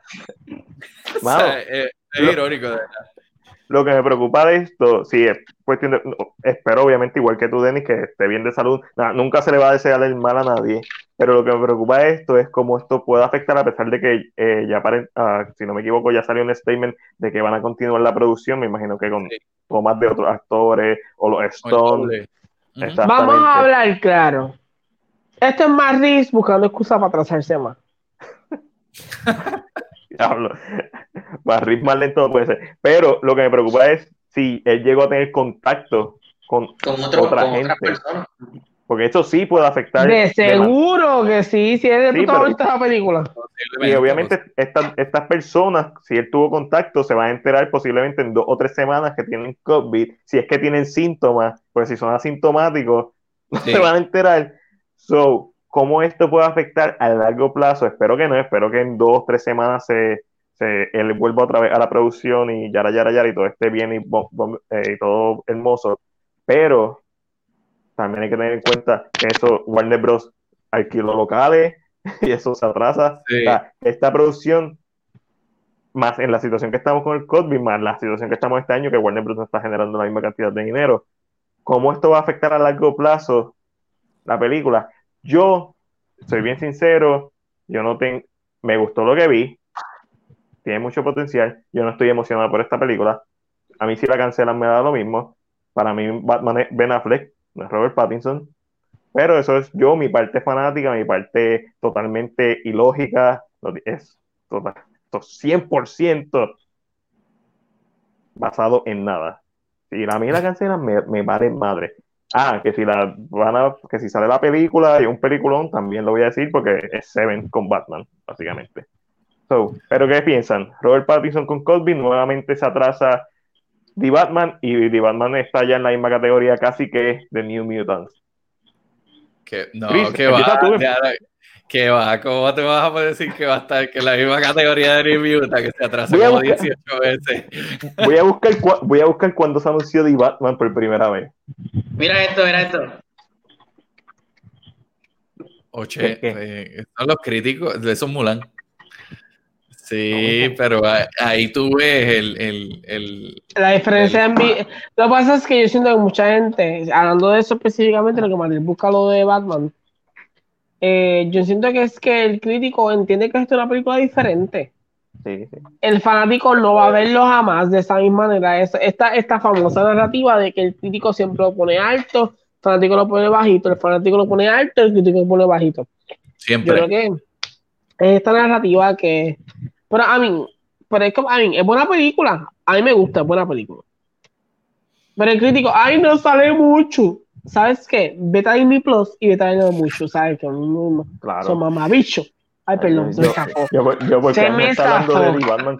Ángel vio The Batman. Yo estaba Dios, Batman. es que Chris enseñó lo de, lo de Mulan. Los ratings de este Rotten Tomatoes o algo así. Sí, sí. que está más alto en... caso Rotten Tomatoes, Rotten Tomatoes yo lo Pero sabemos así. que es una, idea, es una idea más o menos, pero está más alto en los críticos como sabemos siempre y está, está más, más, más bajito en, lo, en la gente. Y yo, usted, usted es crítico de cine, usted estudió esto. No, no, entonces ¿qué está hablando? Así que nos dicen a nosotros. ¿Qué está hablando? Yo, yo, yo, puse un post hoy de, de, mi, de mi reacción con, con Mulan, mi primera reacción, y me dijeron, ¿cuánto te pagó Disney por, por uh, poner ¿En serio? ¿Te dieron un comentario? Ah, pues, y yo, déjame decirte, primero que nada, gracias por pensar que me pagan por, hacer esto. Estoy haciendo un buen trabajo. y le dije, y le dije, ojalá me pagaran por hacer esto. Ojalá. Mira, José puso algo bien interesante ahora mismo. No sé si Martín lo quiera poner. Y es completamente ya, ya, la fecha, ya, ya, tengo la fecha de más Pero según José escribe, ahora mismo Warner Brothers puso que Ray Fisher no quiere cooperar con la... ¡Ay! Se quedó sin trabajo. Ray Fisher se quedó sin trabajo. Ojalá, claro, se quedó sin trabajo. Ray Fisher no quiere cooperar con las investigaciones de... Eso ya nosotros hablamos de eso fuera del podcast, o no tengo ningún tipo de interés de hablar de eso hasta que no haya. Pero es lo que hablamos, él está disparando muy para arriba. No escupas para arriba, porque sabes que te puedes caer para atrás. No, no, no me importa, Ángel. Honestamente no me importa porque no, realmente no hay información y esto para mí es nada. Es tanto esa noticia como lo que y salió no es solo eso, no hay información y no hay información. Ray Fisher es un peón más en el mundo de la industria del cine y es gente mucho más grande encima de él. no me sorprende. No, no, no, hasta que hasta que no haya pruebas contundentes, no voy a. a mí, pero Matilde, hay que ser claro las pruebas no van a salir. Si Warner Bros. se puso en esa posición, no hay pruebas que vayan a salir. No va a salir. vamos a hacer el objetivo. Eh, Ray Fisher hoy tiró un, un, tweet o lo que sea que tiró diciendo que habló con. Que él inmediatamente empezó a hablar con Hamada, que es Hamada. Él dijo el, el, presidente de, de DC Film, que es Walter Hamada. Y dijo, no lo menciono por nombre, pero Walter Hamada, y dijo que inmediatamente él lo hizo público, que lo tuiteó. Walter Hamada se comunicó con él para mano, habla toda la mierda que quiera hablar de, de Burke, que es uno de los productores, y de Joss Whedon, pero no me toque a Jeff John. ¿Por qué? Porque Jeff John es la gallina de los huevos de oro. Eso es creíble. Eso es creíble. Eso es totalmente creíble. Sí, es creíble. So, eh, y lo, como estábamos hablando, pues obviamente esto es, posiblemente pasó algo, sí, posiblemente. ¿Es al, a, a, la escala que Ray Fisher está diciendo? No sabemos. Pero el hecho de que haya tenido los cojones de básicamente decir, mira, el presidente de Warner Bros., Walter Hamada, me llamó, habló personalmente conmigo para que le tirara la, la tú sabes, le, sí, le tirara la... So, como que, a mi mamá, tiene, que tiene que tener los cojones bien grandes.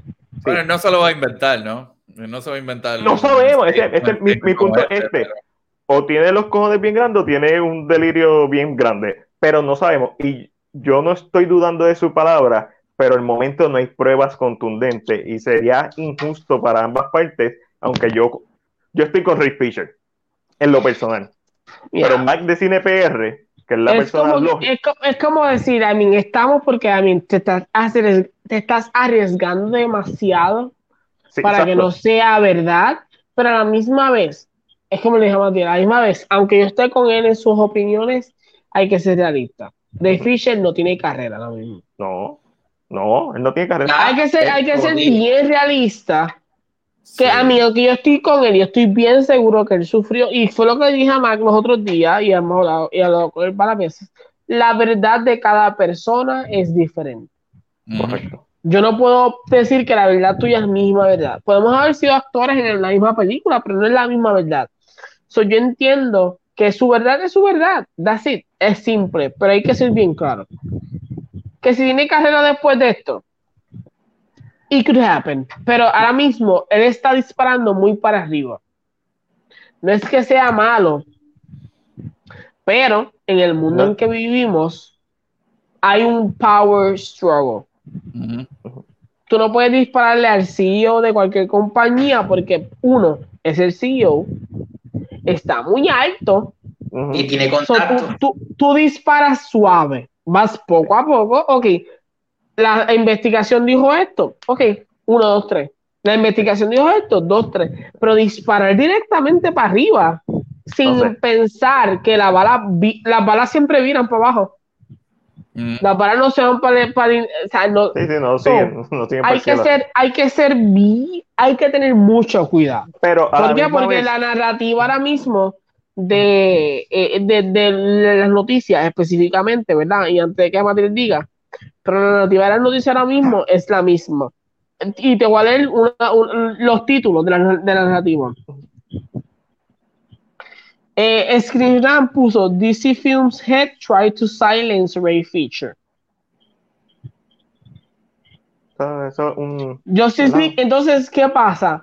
Cuando tú disparas para las cabezas es como dispararle para las cabezas de, vamos a ver como, esto es como Hércules. Cuando tú disparas para, para una hidra, cuando cortas una, tres más salen del mismo sitio. Son estos, a mí, estos no son empleados cualquiera. A mí, en el aspecto de Josh Whedon, y esto es algo que yo hablo con Matías, no es nada, porque Matías sabe que yo hablé con esto de él, pero Josh Whedon es un empleado que lo contrataron, ya no está, él no trabaja para la compañía.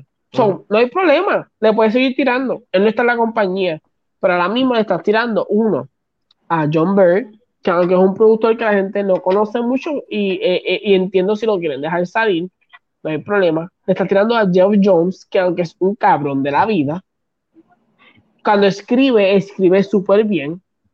Y nadie puede negar el éxito. exacto, nadie puede negar el éxito en los cómics le estás tirando a Hamada en estos momentos. Hamada, que fue la persona que al principio todo el mundo decía, wow, Hamada, se lo aplaudimos, porque creen en el Snyder Cut. ¿Qué estás haciendo? Son las personas que realmente yo estoy muy seguro que cuando pasó el Snyder Cut, Hamada fue una de las personas que dijo, yo creo en Snyder. Vamos a hacer. Y a mí nadie me quita de la cabeza que Hamada fue una de las personas además de mil, personas y además de los fanáticos, sin quitarle mérito a cada fanático y a cada grupo que lo hizo, pero que Hamada dijo, yo creo en Snyder Cut vamos a traerlo para atrás. Entonces es, difícil disparar para arriba sin esperar que esa bala no vuelva a bajar.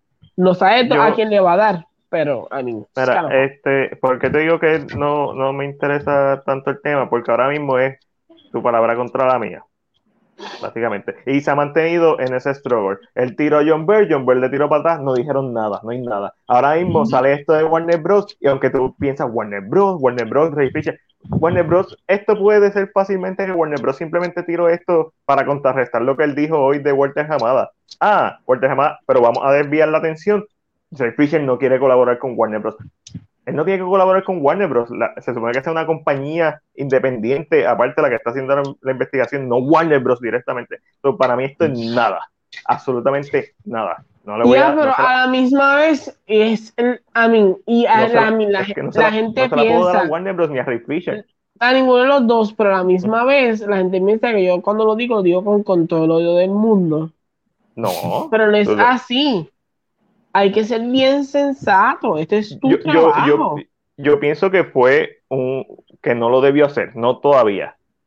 Debió seguir tirando. Porque el, problema de, y, y, yo creo que es que él es parte de una generación que cree diferente. Y esto es una cosa que yo le he dicho más bien. No es porque sea él, porque no me molesta que sea él, no tiene que ver ni con él. Es que entiendo que esta generación vive en este mundo de que yo digo lo que yo quiero decir y no hay consecuencias. O yo quiero ser accountable, yo quiero vender esta idea de que, yeah, it, could happen, pero, y lo vimos los otros días con este tipo, con John Boyega. Vimos esta misma idea de que nos estamos vendiendo, nos estamos llenando, nos estamos vaqueando de otra gente que sufre struggles completamente diferentes. ¿Sabes? Tú no puedes montarte en el tren del Black Lives Matter eh, cuando hay gente que sufre de, abuso policiaco para empujar tu carrera para el frente. Porque desafortunadamente, para mí en lo personal, esto es en lo personal, en mi opinión es mi opinión, Madrid y yo no somos igual, Chris, Denis no es lo mismo, pero desafortunadamente a mí nadie me va a decir que John Boyega y Ray Fisher no sabían que decir este tipo de comentarios en un momento donde Black Lives, Black Lives Matter es tan importante y va a impulsar que ese grupo de gente los impulsará ellos para el frente. A mí, desafortunadamente, tú me dices sí o no. Tú, a mí, tú no me puedes decir que no. ¿Por qué? Porque sabemos. es, muy probable que ellos sabían, ellos sabían lo que estaban haciendo. Y para mí, eso es lo que me molesta. ¿Por qué? Porque tú no usas un movimiento como estos dos movimientos que son de gente que sufre abuso policíaco para impulsar tu carrera para adelante. Pero, Porque los dos se están agarrando. Ya, ya, Matier, Matier, Matier, Los dos se están agarrando. pero los dos están, pero es que los dos se están agarrando de esta idea, y se lo dije a Matiel hoy, que ellos creen que sus carreras se van a mantener gracias al Black Lives Matter. Porque esa esa es su mentalidad. Bueno, yo no puedo decir si esa es su mentalidad o no. No creo que sea improbable. O sea, pues es muy probable que hayan utilizado el momento, este momento, para hacerlo. Obviamente también Ray Fisher y Boyega terminaron los contratos, ya terminaron whatever, lo que terminaron con dichas compañías Disney y, y Warner Bros. Eh, en el caso de John Boyega, yo pienso que, pues, es más que todo como que, eh, mano, mi personaje lo hiciste, me emocionaste, me vendiste el sueño, y hiciste una mierda de personaje con el personaje de Finn, y la, es verdad, pero eh, estoy de acuerdo también contigo, es que como que, ah, no me gustó, y a diferencia de un Ben Affleck que siempre se mantuvo profesional, es como que no, yo puedo decir lo que me dé la gana, no me gustó. Y, sabemos que a Ben no le gustó. Y sabemos, estamos 100% seguro que a él no le gustó. Eso te lo aseguro.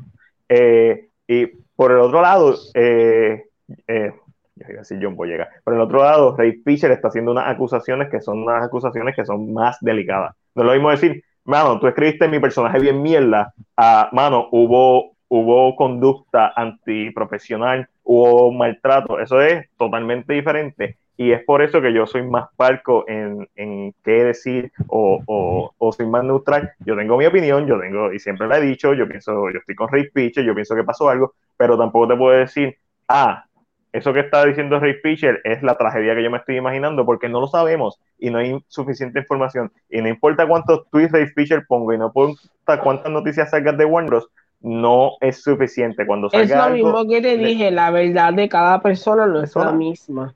Denis y Chris, mi, mi, piensan? Mi, mi, problema es ese, mi problema es que le está dando una noticia que nadie más vaquea. So. Eh, ¿Qué piensan? Yo creo que sí pasó algo. Eh, creo que todo el mundo está de acuerdo con esto, que pasó algo, pero ¿qué pasó? Todos sabemos que algo pasó.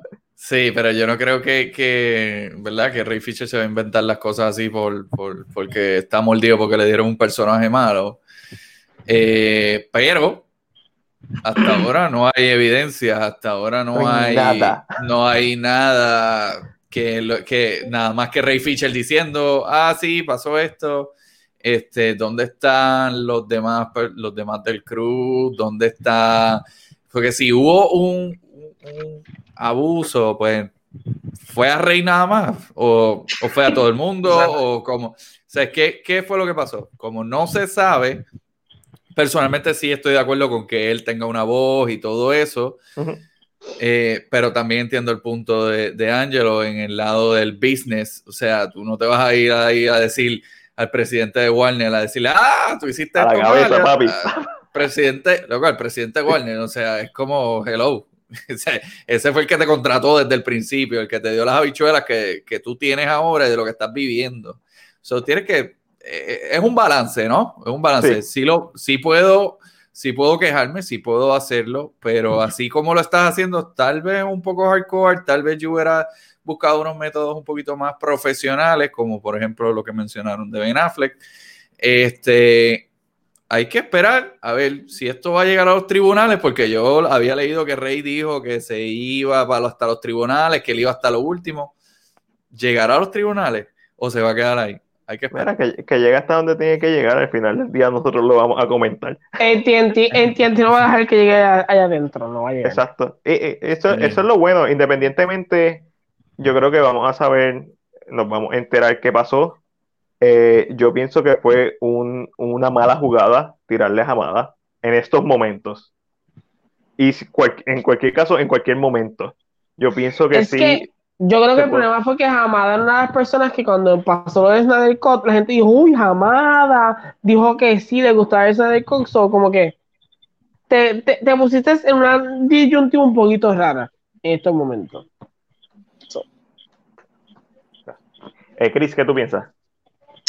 A mí lo que me está raro de, de esta situación es como dice este Dennis, que nadie ha salido a vaquear a Ray Fisher. O sea, nadie ha salido a vaquear, entonces tú te, tú te, tú te haces la pregunta, ¿pasó esto en realidad? ¿No pasó esto en realidad? ¿Qué fue lo que pasó en realidad? O sea, y lo que hemos escuchado, hemos escuchado más que a Rey nada más, ahora que está hablando eh, Warner, pero va a ser tener en cuenta que, así han salido, no han salido gente de, A-Actor, han salido gente low tier y hay gente que no se cuenta porque obviamente la ex esposa de Joss Whedon jamás y nunca la vamos a contar. Este, y de las últimas cosas que dijo Rick Fisher, que creo que fue, no fue, fue en no sé, no sé dónde fue, pero él llegó a decir que sí, habían actores que le habían dicho que... Pero, a mí, el, problema no es eso, el problema es que está disparando para Jamada ahora. Esta es la nueva historia, no es los demás, es Jamada, está disparando, está disparando para arriba, literalmente está disparando a la persona que cogió a Warner Brothers y lo mordió un poco más a los fans yo creo que para mí no es los demás. Los demás, si, si la verdad vamos para la corte, va a pasar. Pero estás tirando la jamada. Y, a mí, y no es que yo defienda la jamada a muerte tampoco. Pero jamada es, el, es, el presidente de DC Films en estos momentos. si se eh, queda sin trabajo, ¿qué va a decir después? No, a mí me votaron porque dije la verdad, porque yo soy un negro que vivo sufriendo. A mí, tú mismo provocaste lo que pasó. A mí, no, no, no puedes negarte de que tú lo que cosechas es lo que vas a sembrar. Ese dinero, eh, eh, a mí, yo, mi, opinión es, yo le creo a Ray Fisher. Vamos a hablar, ah, vamos a ser claros. Yo le creo a Ray Fisher. Así es. yo le, creo. pero, a la misma vez, él tiene que ser más inteligente que esto. Gracias. Sí. Eh, Porque yo no voy a empujar mi carrera al piso por defender mi. A mí, ya yo entiendo, es doloroso, pero es como que, Boyega hizo, todo, hizo, hizo, todo Star Wars y dijo: Espérate, ahora es que puedo hablar de esto porque ya hice las películas, tú sabes. No, no, no. No, no, no, no, a mí, yo hago, a mí es como los que saben de porno, que tenemos que tener para personas que le gusta la porno. Mia Califa hizo 55 porno y ahora se está quejando después de hacerla. Gracias, buenas noches, tú lo haces después, no al momento, carajo. Así de sencillo. ¿Cuántas no hizo Mia Khalifa? Mira, eh, comienza la producción de Spider-Man Into the Spider-Verse 2. El filme se espera que llegue en el 2022. ¿Están pompeados? Brutal. Siempre. Siempre. Estoy buscando aquí cuántas películas hizo Mia Khalifa. Aquí, cuando yo puse esa, cuando yo puse esa noticia del, del multiverso, la segunda parte de Spider-Man Spider Into the Spider-Verse, eh, una, varias personas me comentaron, ah, esta película es buena, pero tienen que dejar más que a un Spider-Man. Pues carajo, se vaya. ¿Cómo se llama la película?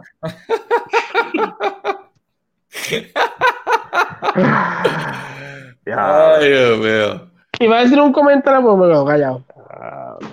por mí que metan a eh. todos los Spider-Man que tengan que meter. esos son, esos son, esos son los que se pasan viendo las películas que estrenan en enero. Esos son. Papi, ya sabes. Mira, ¿qué, Spider-Man que no salió o que, no salió en la película principal de Spider-Man Into the Spider-Verse le gustaría ver en la segunda parte? Pues el, más, el más que estoy esperando es el, el de la versión japonesa, ¿era? O no, el de, el de, la versión japonesa o la versión china. Yo creo que la versión ah, japonesa. Yo sé cuál tú hablas, el, el de la serie live action.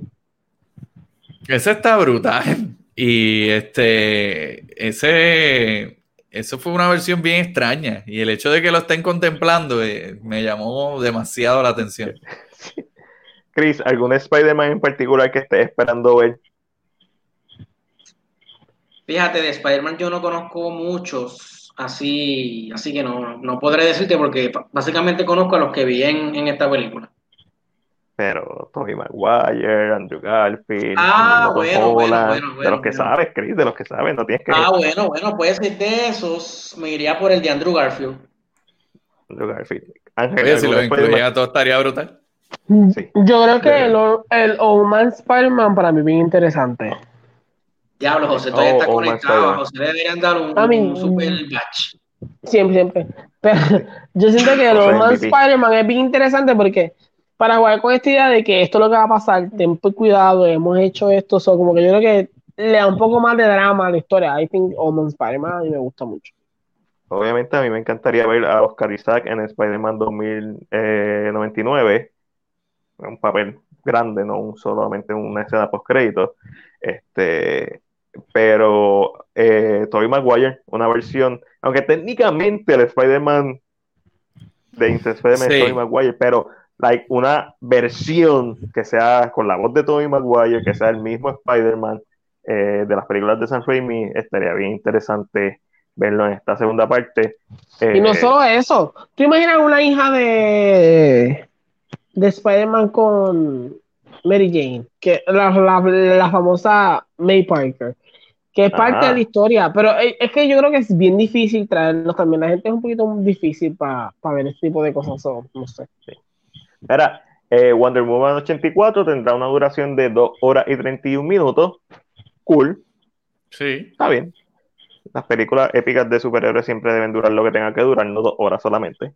Eh, y obviamente esta película estrena ya mismo, en un mes, el 2 de octubre. Estrena en el cine. Mira, yo pago 30 pesos por ella en HBO. Sí, es, es, esa es de las que uno se paga 30 pesos. También hay fuertes rumores, que esto no lo puse en el libreto, pero hay fuertes rumores que escuché el día de hoy sobre, y esto viene porque en Netflix va a ser una precuela de, de Army of the Dead, que es la nueva película de Snyder, y, y va a ser un, y también aparentemente va a ser una animación estilo anime, que va a ser dirigida por por Jay Oliva, que es uno de los directores de películas animadas de DC, y sale el rumor a base de esto, de que no sería descabellado que HBO Max contrarrestara o se inspirara en hacer el Snyderverse, alargarlo o expandirlo con películas animadas. Eso es una posibilidad. Ya sabemos que va a haber una serie de Jason Momoa, que va a ser un in entre Aquaman 1 y Aquaman 2. no es descabellado pensar eso le gustaría. A, mí me gustan mucho las películas animadas de DC. Eh, son buenísimas. yo las vería. Yo las vi, de hecho, o sea, yo he visto todas las películas animadas de DC. Este... Me, falta la de Deathstroke, que salió los otros días. Ah, esa, eh, bueno, pues no he visto todas las películas animadas de DC, me falta la de Deathstroke. pero, este, pero en verdad son, son buenísimas y no sería, no sería mala idea, es menos costoso para ellos, lo único que tienen que poner son los, los voiceovers y obviamente hacer las animaciones, pero sería genial, en verdad. Sería cool, sería, bueno, más, más contenido, no nos vamos a quejar con más contenido. Definitivo.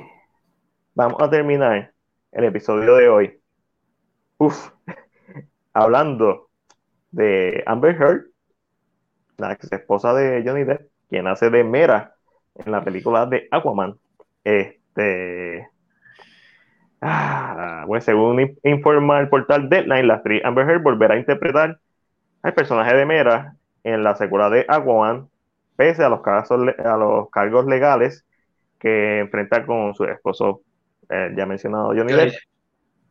Eh, y esto es, al, igual que lo de que lo que están hablando de Ray Fisher y, y Hamad y todo esto, esto es algo bien particular. Amber Heard va a volver como Mera. Y obviamente tú sabes que las redes sociales ahora son todos. Jueces. Sí, bueno, los más santos y, y todo. El cancel culture. Sí, el cancel culture. Que de la misma forma que se lo hicieron a Johnny Depp, se lo están haciendo a ella. Y yo entendería un recasting de ella y no me molestaría para nada. Pero, ¿qué piensan ustedes? Denis, ¿qué tú piensas de Amber Heard va a volver a Aquaman 2 a pesar de todo lo que está pasando? Pues, mano, este. Si vuelve, pues voy a ver la película igual. Este. A mí lo que, lo que está brutal es que en el caso de Amber Heard y Johnny Depp, pues sí hay evidencia de que ella se comportó de la manera que se comportó. Aquí, ¿verdad? No es como Ray Fisher, que no sabemos, eh, no hay evidencia, pero aquí hay fotos, hay audio, o sea, hay evidencia dura y pura. Eh, y en verdad es bien triste saber que una persona, no importando si es mujer o hombre, se pueda comportar de esa manera con, con la persona que tú ¿verdad? Si ellos estaban casados con la persona que tú le juraste amor eterno y toda esta cuestión en el, matrimonio. Eh, si sale la película, la voy a ver exactamente igual. Si sale Amber Heard como mera, chévere. Si no sale, pues chévere. La, o sea, no es, no es como que un, un deal breaker para mí. Sé que hay muchos fanáticos que están extremadamente molestos con esta situación y es completamente entendible porque la mayoría de las personas juzgó a Johnny Depp eh, rápido eh, en esto y, Johnny se vio afectado cuando la realidad es que fue todo lo contrario. Chris, ¿qué tú piensas? Pues mira, eh, a mí me da lo mismo si sale Amber Heard, si no sale Amber Heard, en verdad. somos, como dije ahorita, lo, mismo de, cuando hablemos de, hablé de Chadwick, dije, los seres, eh, los actores son seres humanos igual que nosotros. Eh, obviamente ocurren cosas que no ocurren a nosotros como humanos, que pensamos que como son actores, pues no, la, no van a sufrir. Eh, yo estoy en contra de que estén juzgando a un actor por su vida personal. A, mí, si era una actriz, yo la separo, ya tuvo esos problemas problemas de ser humano, problemas de familia, problemas que se supone que sean personales, pero como son figuras públicas, pues todo el mundo va a saberlas. Eh, a mí me, como le dije, a mí me da lo mismo si la, si la contratan, si no la contratan, pero no podemos juzgar por la vida personal a un actor o a una actriz. Eh, ha pasado, Matiel, tú sabes que ha pasado un montón de veces, pasó con James Gunn, lo lincharon, eh, pasó con, con este muchacho en una serie de CW que Ah, no me acuerdo cuál fue, lo sacaron, o sea, y, obviamente son cosas que, que, no deberían ser así. En verdad, yo estoy eh, en contra de que estén juzgando a los actores, en verdad que sí. Obviamente, cuando, cuando uno dice la vida personal, se refiere a, a cosas como, como lo que está pasando, porque si en la vida personal Amber es una caníbal, pues obviamente definitivamente debería estar encerrada en las cárceles. Eh, pero estamos hablando de asuntos este, eh, matrimoniales. Asuntos matrimoniales, asuntos matrimoniales que pasan normal en una... bueno, bueno, bueno, bueno. Tú estuviste casado, yo no estoy casado, pero yo, yo convivo con mi pareja desde hace varios años. Yo no le cagaría a la cama. Vamos a hablar claro. Sí, eso está como que extremadamente hardcore. Sí, es que es bien Dicho eso, no, no, está haciendo un pecado capital, no está matando a nadie. Verá, Ángelo, verá, Ángelo. Ángel, ¿qué tú piensas? Mira, yo no hablo mucho porque ustedes se quejan mucho que yo hablo demasiado. Yo soy una persona que me gusta hablar demasiado con estos temas así. So, voy a ser bien sincero en este aspecto.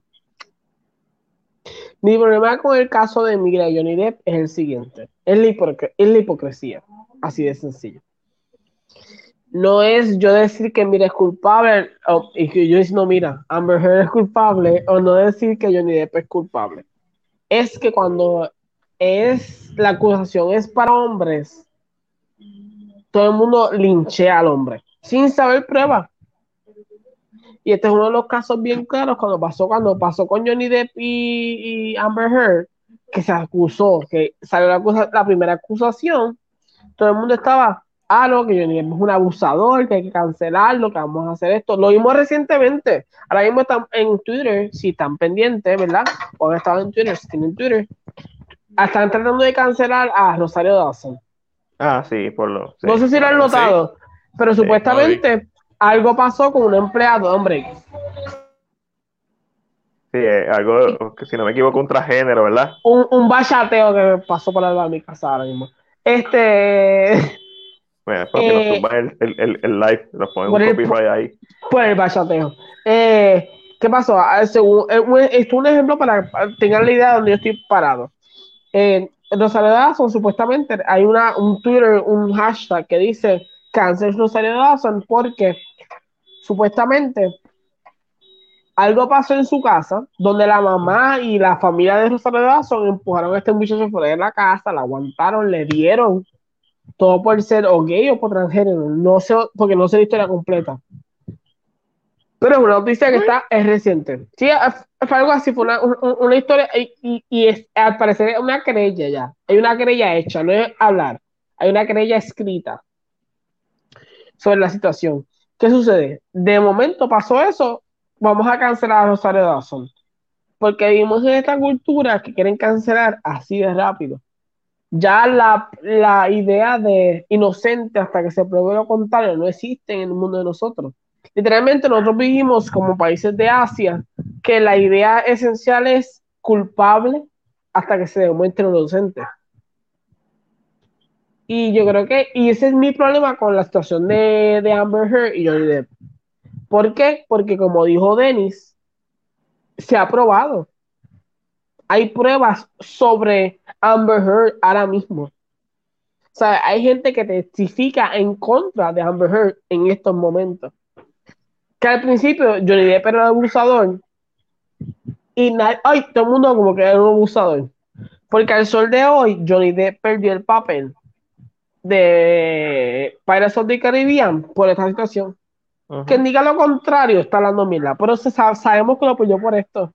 No pierde el papel de, de Fantasy Beasts porque J.K. Rowling dice: Yo lo quiero a él a es quien quiera para el papel y, yo, y si no es él, no es nadie. Lógicamente es la escritora. Sí, pero mi, mi, problema, mi problema, exacto, es, hay, hay, un power ahí, pero mi problema no es en la situación como que hay defendiendo uno, mi problema es la hipocresía, mi problema es la idea de que tú vendes esta idea, entonces, porque he visto comentarios, y creo que aquí voy a terminar porque si no voy a seguir hablando, pero he visto comentarios en CinePR de gente regular que dice no porque su vida personal. ¿Qué, significa eso? Si estuviéramos viviendo con esta idea de que la vida personal de cada persona es personal y que no tenemos que estar pendientes de su vida, que ellos como, ¿por qué Kevin Spacey no tiene trabajo? Pues si estuviéramos viendo con esta idea de que la vida personal, entonces este es un asesino en serie, pero como esa es su vida personal, vamos a picharle, porque es su vida personal. Porque es un actor de ese tipo de cojones. Y, esto, y el mejor ejemplo de esto es Roman Polanski. Y más bien lo sabe, que siempre este es el tema que siempre llegamos al mismo lugar. Roman Polanski hace mucho tiempo se le acusó de, de abuso sexual a menor. Pero Roman Polanski al día de hoy sigue haciendo películas. Fuera de Estados Unidos. Fuera de Estados Unidos, porque si en Estados Unidos se jode pero, él eh, tiene, una orden de arresto en Estados Unidos. Exacto. Recientemente él estuvo, él estuvo nominado a los César Awards, que son los Oscars de Francia, a mejor película. Y él estuvo nominado en el, mismo lugar donde nominaron al Joker como mejor película. Roman Polanski estaba nominado con tu acusación. Entonces, yo necesito que tú seas bien claro y tú tengas tu mente sea, esté bien clara de que, ok, si voy a el arte, ¿sabes qué? Si voy a jugar el arte, olvídate de su pasado. Un abusador asesino, I don't care, porque su arte es su arte. Pero no entonces, no escojas, ay, este me gusta por su arte, este no me gusta a mí. Eso es ser hipócrita. Hay que ser, y yo creo que mi problema con esta situación, y se lo dije más bien, es la misma. Y Matías fue bien claro, más sobre va a hablar de eso ya mismo, pero Matías fue muy claro que Warner Bros. es inteligente, porque Warner Bros. no ha despedido a ninguno de los dos actores y dijo, yo voy a esperar a que el juicio se termine. Cuando hay una declaración, yo tomo mi decisión. Porque, a mí, en Estados Unidos se cree en esta idea de que tú eres inocente hasta que se pruebe lo contrario, pero en el público general, tú eres culpable hasta que se demuestre tu inocencia. y la gente no ve eso. Para mí, yo creo que ese es el mayor problema. Y mi problema con, mi problema con Amber Heard es que se ha demostrado suficiente para saber que la tipa es una hija de la gran puta. So, a mí, a mí, esa, esa, esa my cup of tea, yo soy como la venenosa. En este, en este, en este CNPG yo soy como el veneno puro. Bye, se acabó. Este, esto es, como, como bien mencionaste, y lo están hablando, Warner Bros. Ha sido bien inteligente en esta situación. Parece bruto porque no la estás quitando a ella. Pero ¿qué hacen con esto? ¿Qué ellos están haciendo? La película de Aquaman, todavía, uno, no, está, no, está no está en producción. Dos, si la vas a dejar, lo que estás haciendo es que ya estás, mira, sobando la audiencia. El hate que baje, porque el hate va a estar ahora alto, pero de aquí a dos años va a bajar. Ah, después de que salga el juicio, pues la quitaste. Mano, va a quedar bien, va a ser un win-win no, no, no hay nada malo en que no la despidas ahora, además de que no sabemos los contratos, de que puedes meter un, de que Amber le puede dar a ellos un, ¿verdad? Puedes montarle un caso por despido injustificado, porque realmente el despido sería por su situación personal, no nada que ver con la película, cuando ella está bajo contrato probablemente por más de una película. O sea, hay muchas situaciones que nosotros nos estamos viendo, definitivamente sea públicamente se sabe que, que lo, ella hizo un montón de cosas fucked up, me da exactamente lo mismo para mí. Mira, si cambiaron a, a, Rachel de Batman Begins a The Dark Knight, que cambian a Amber Heard no es nada.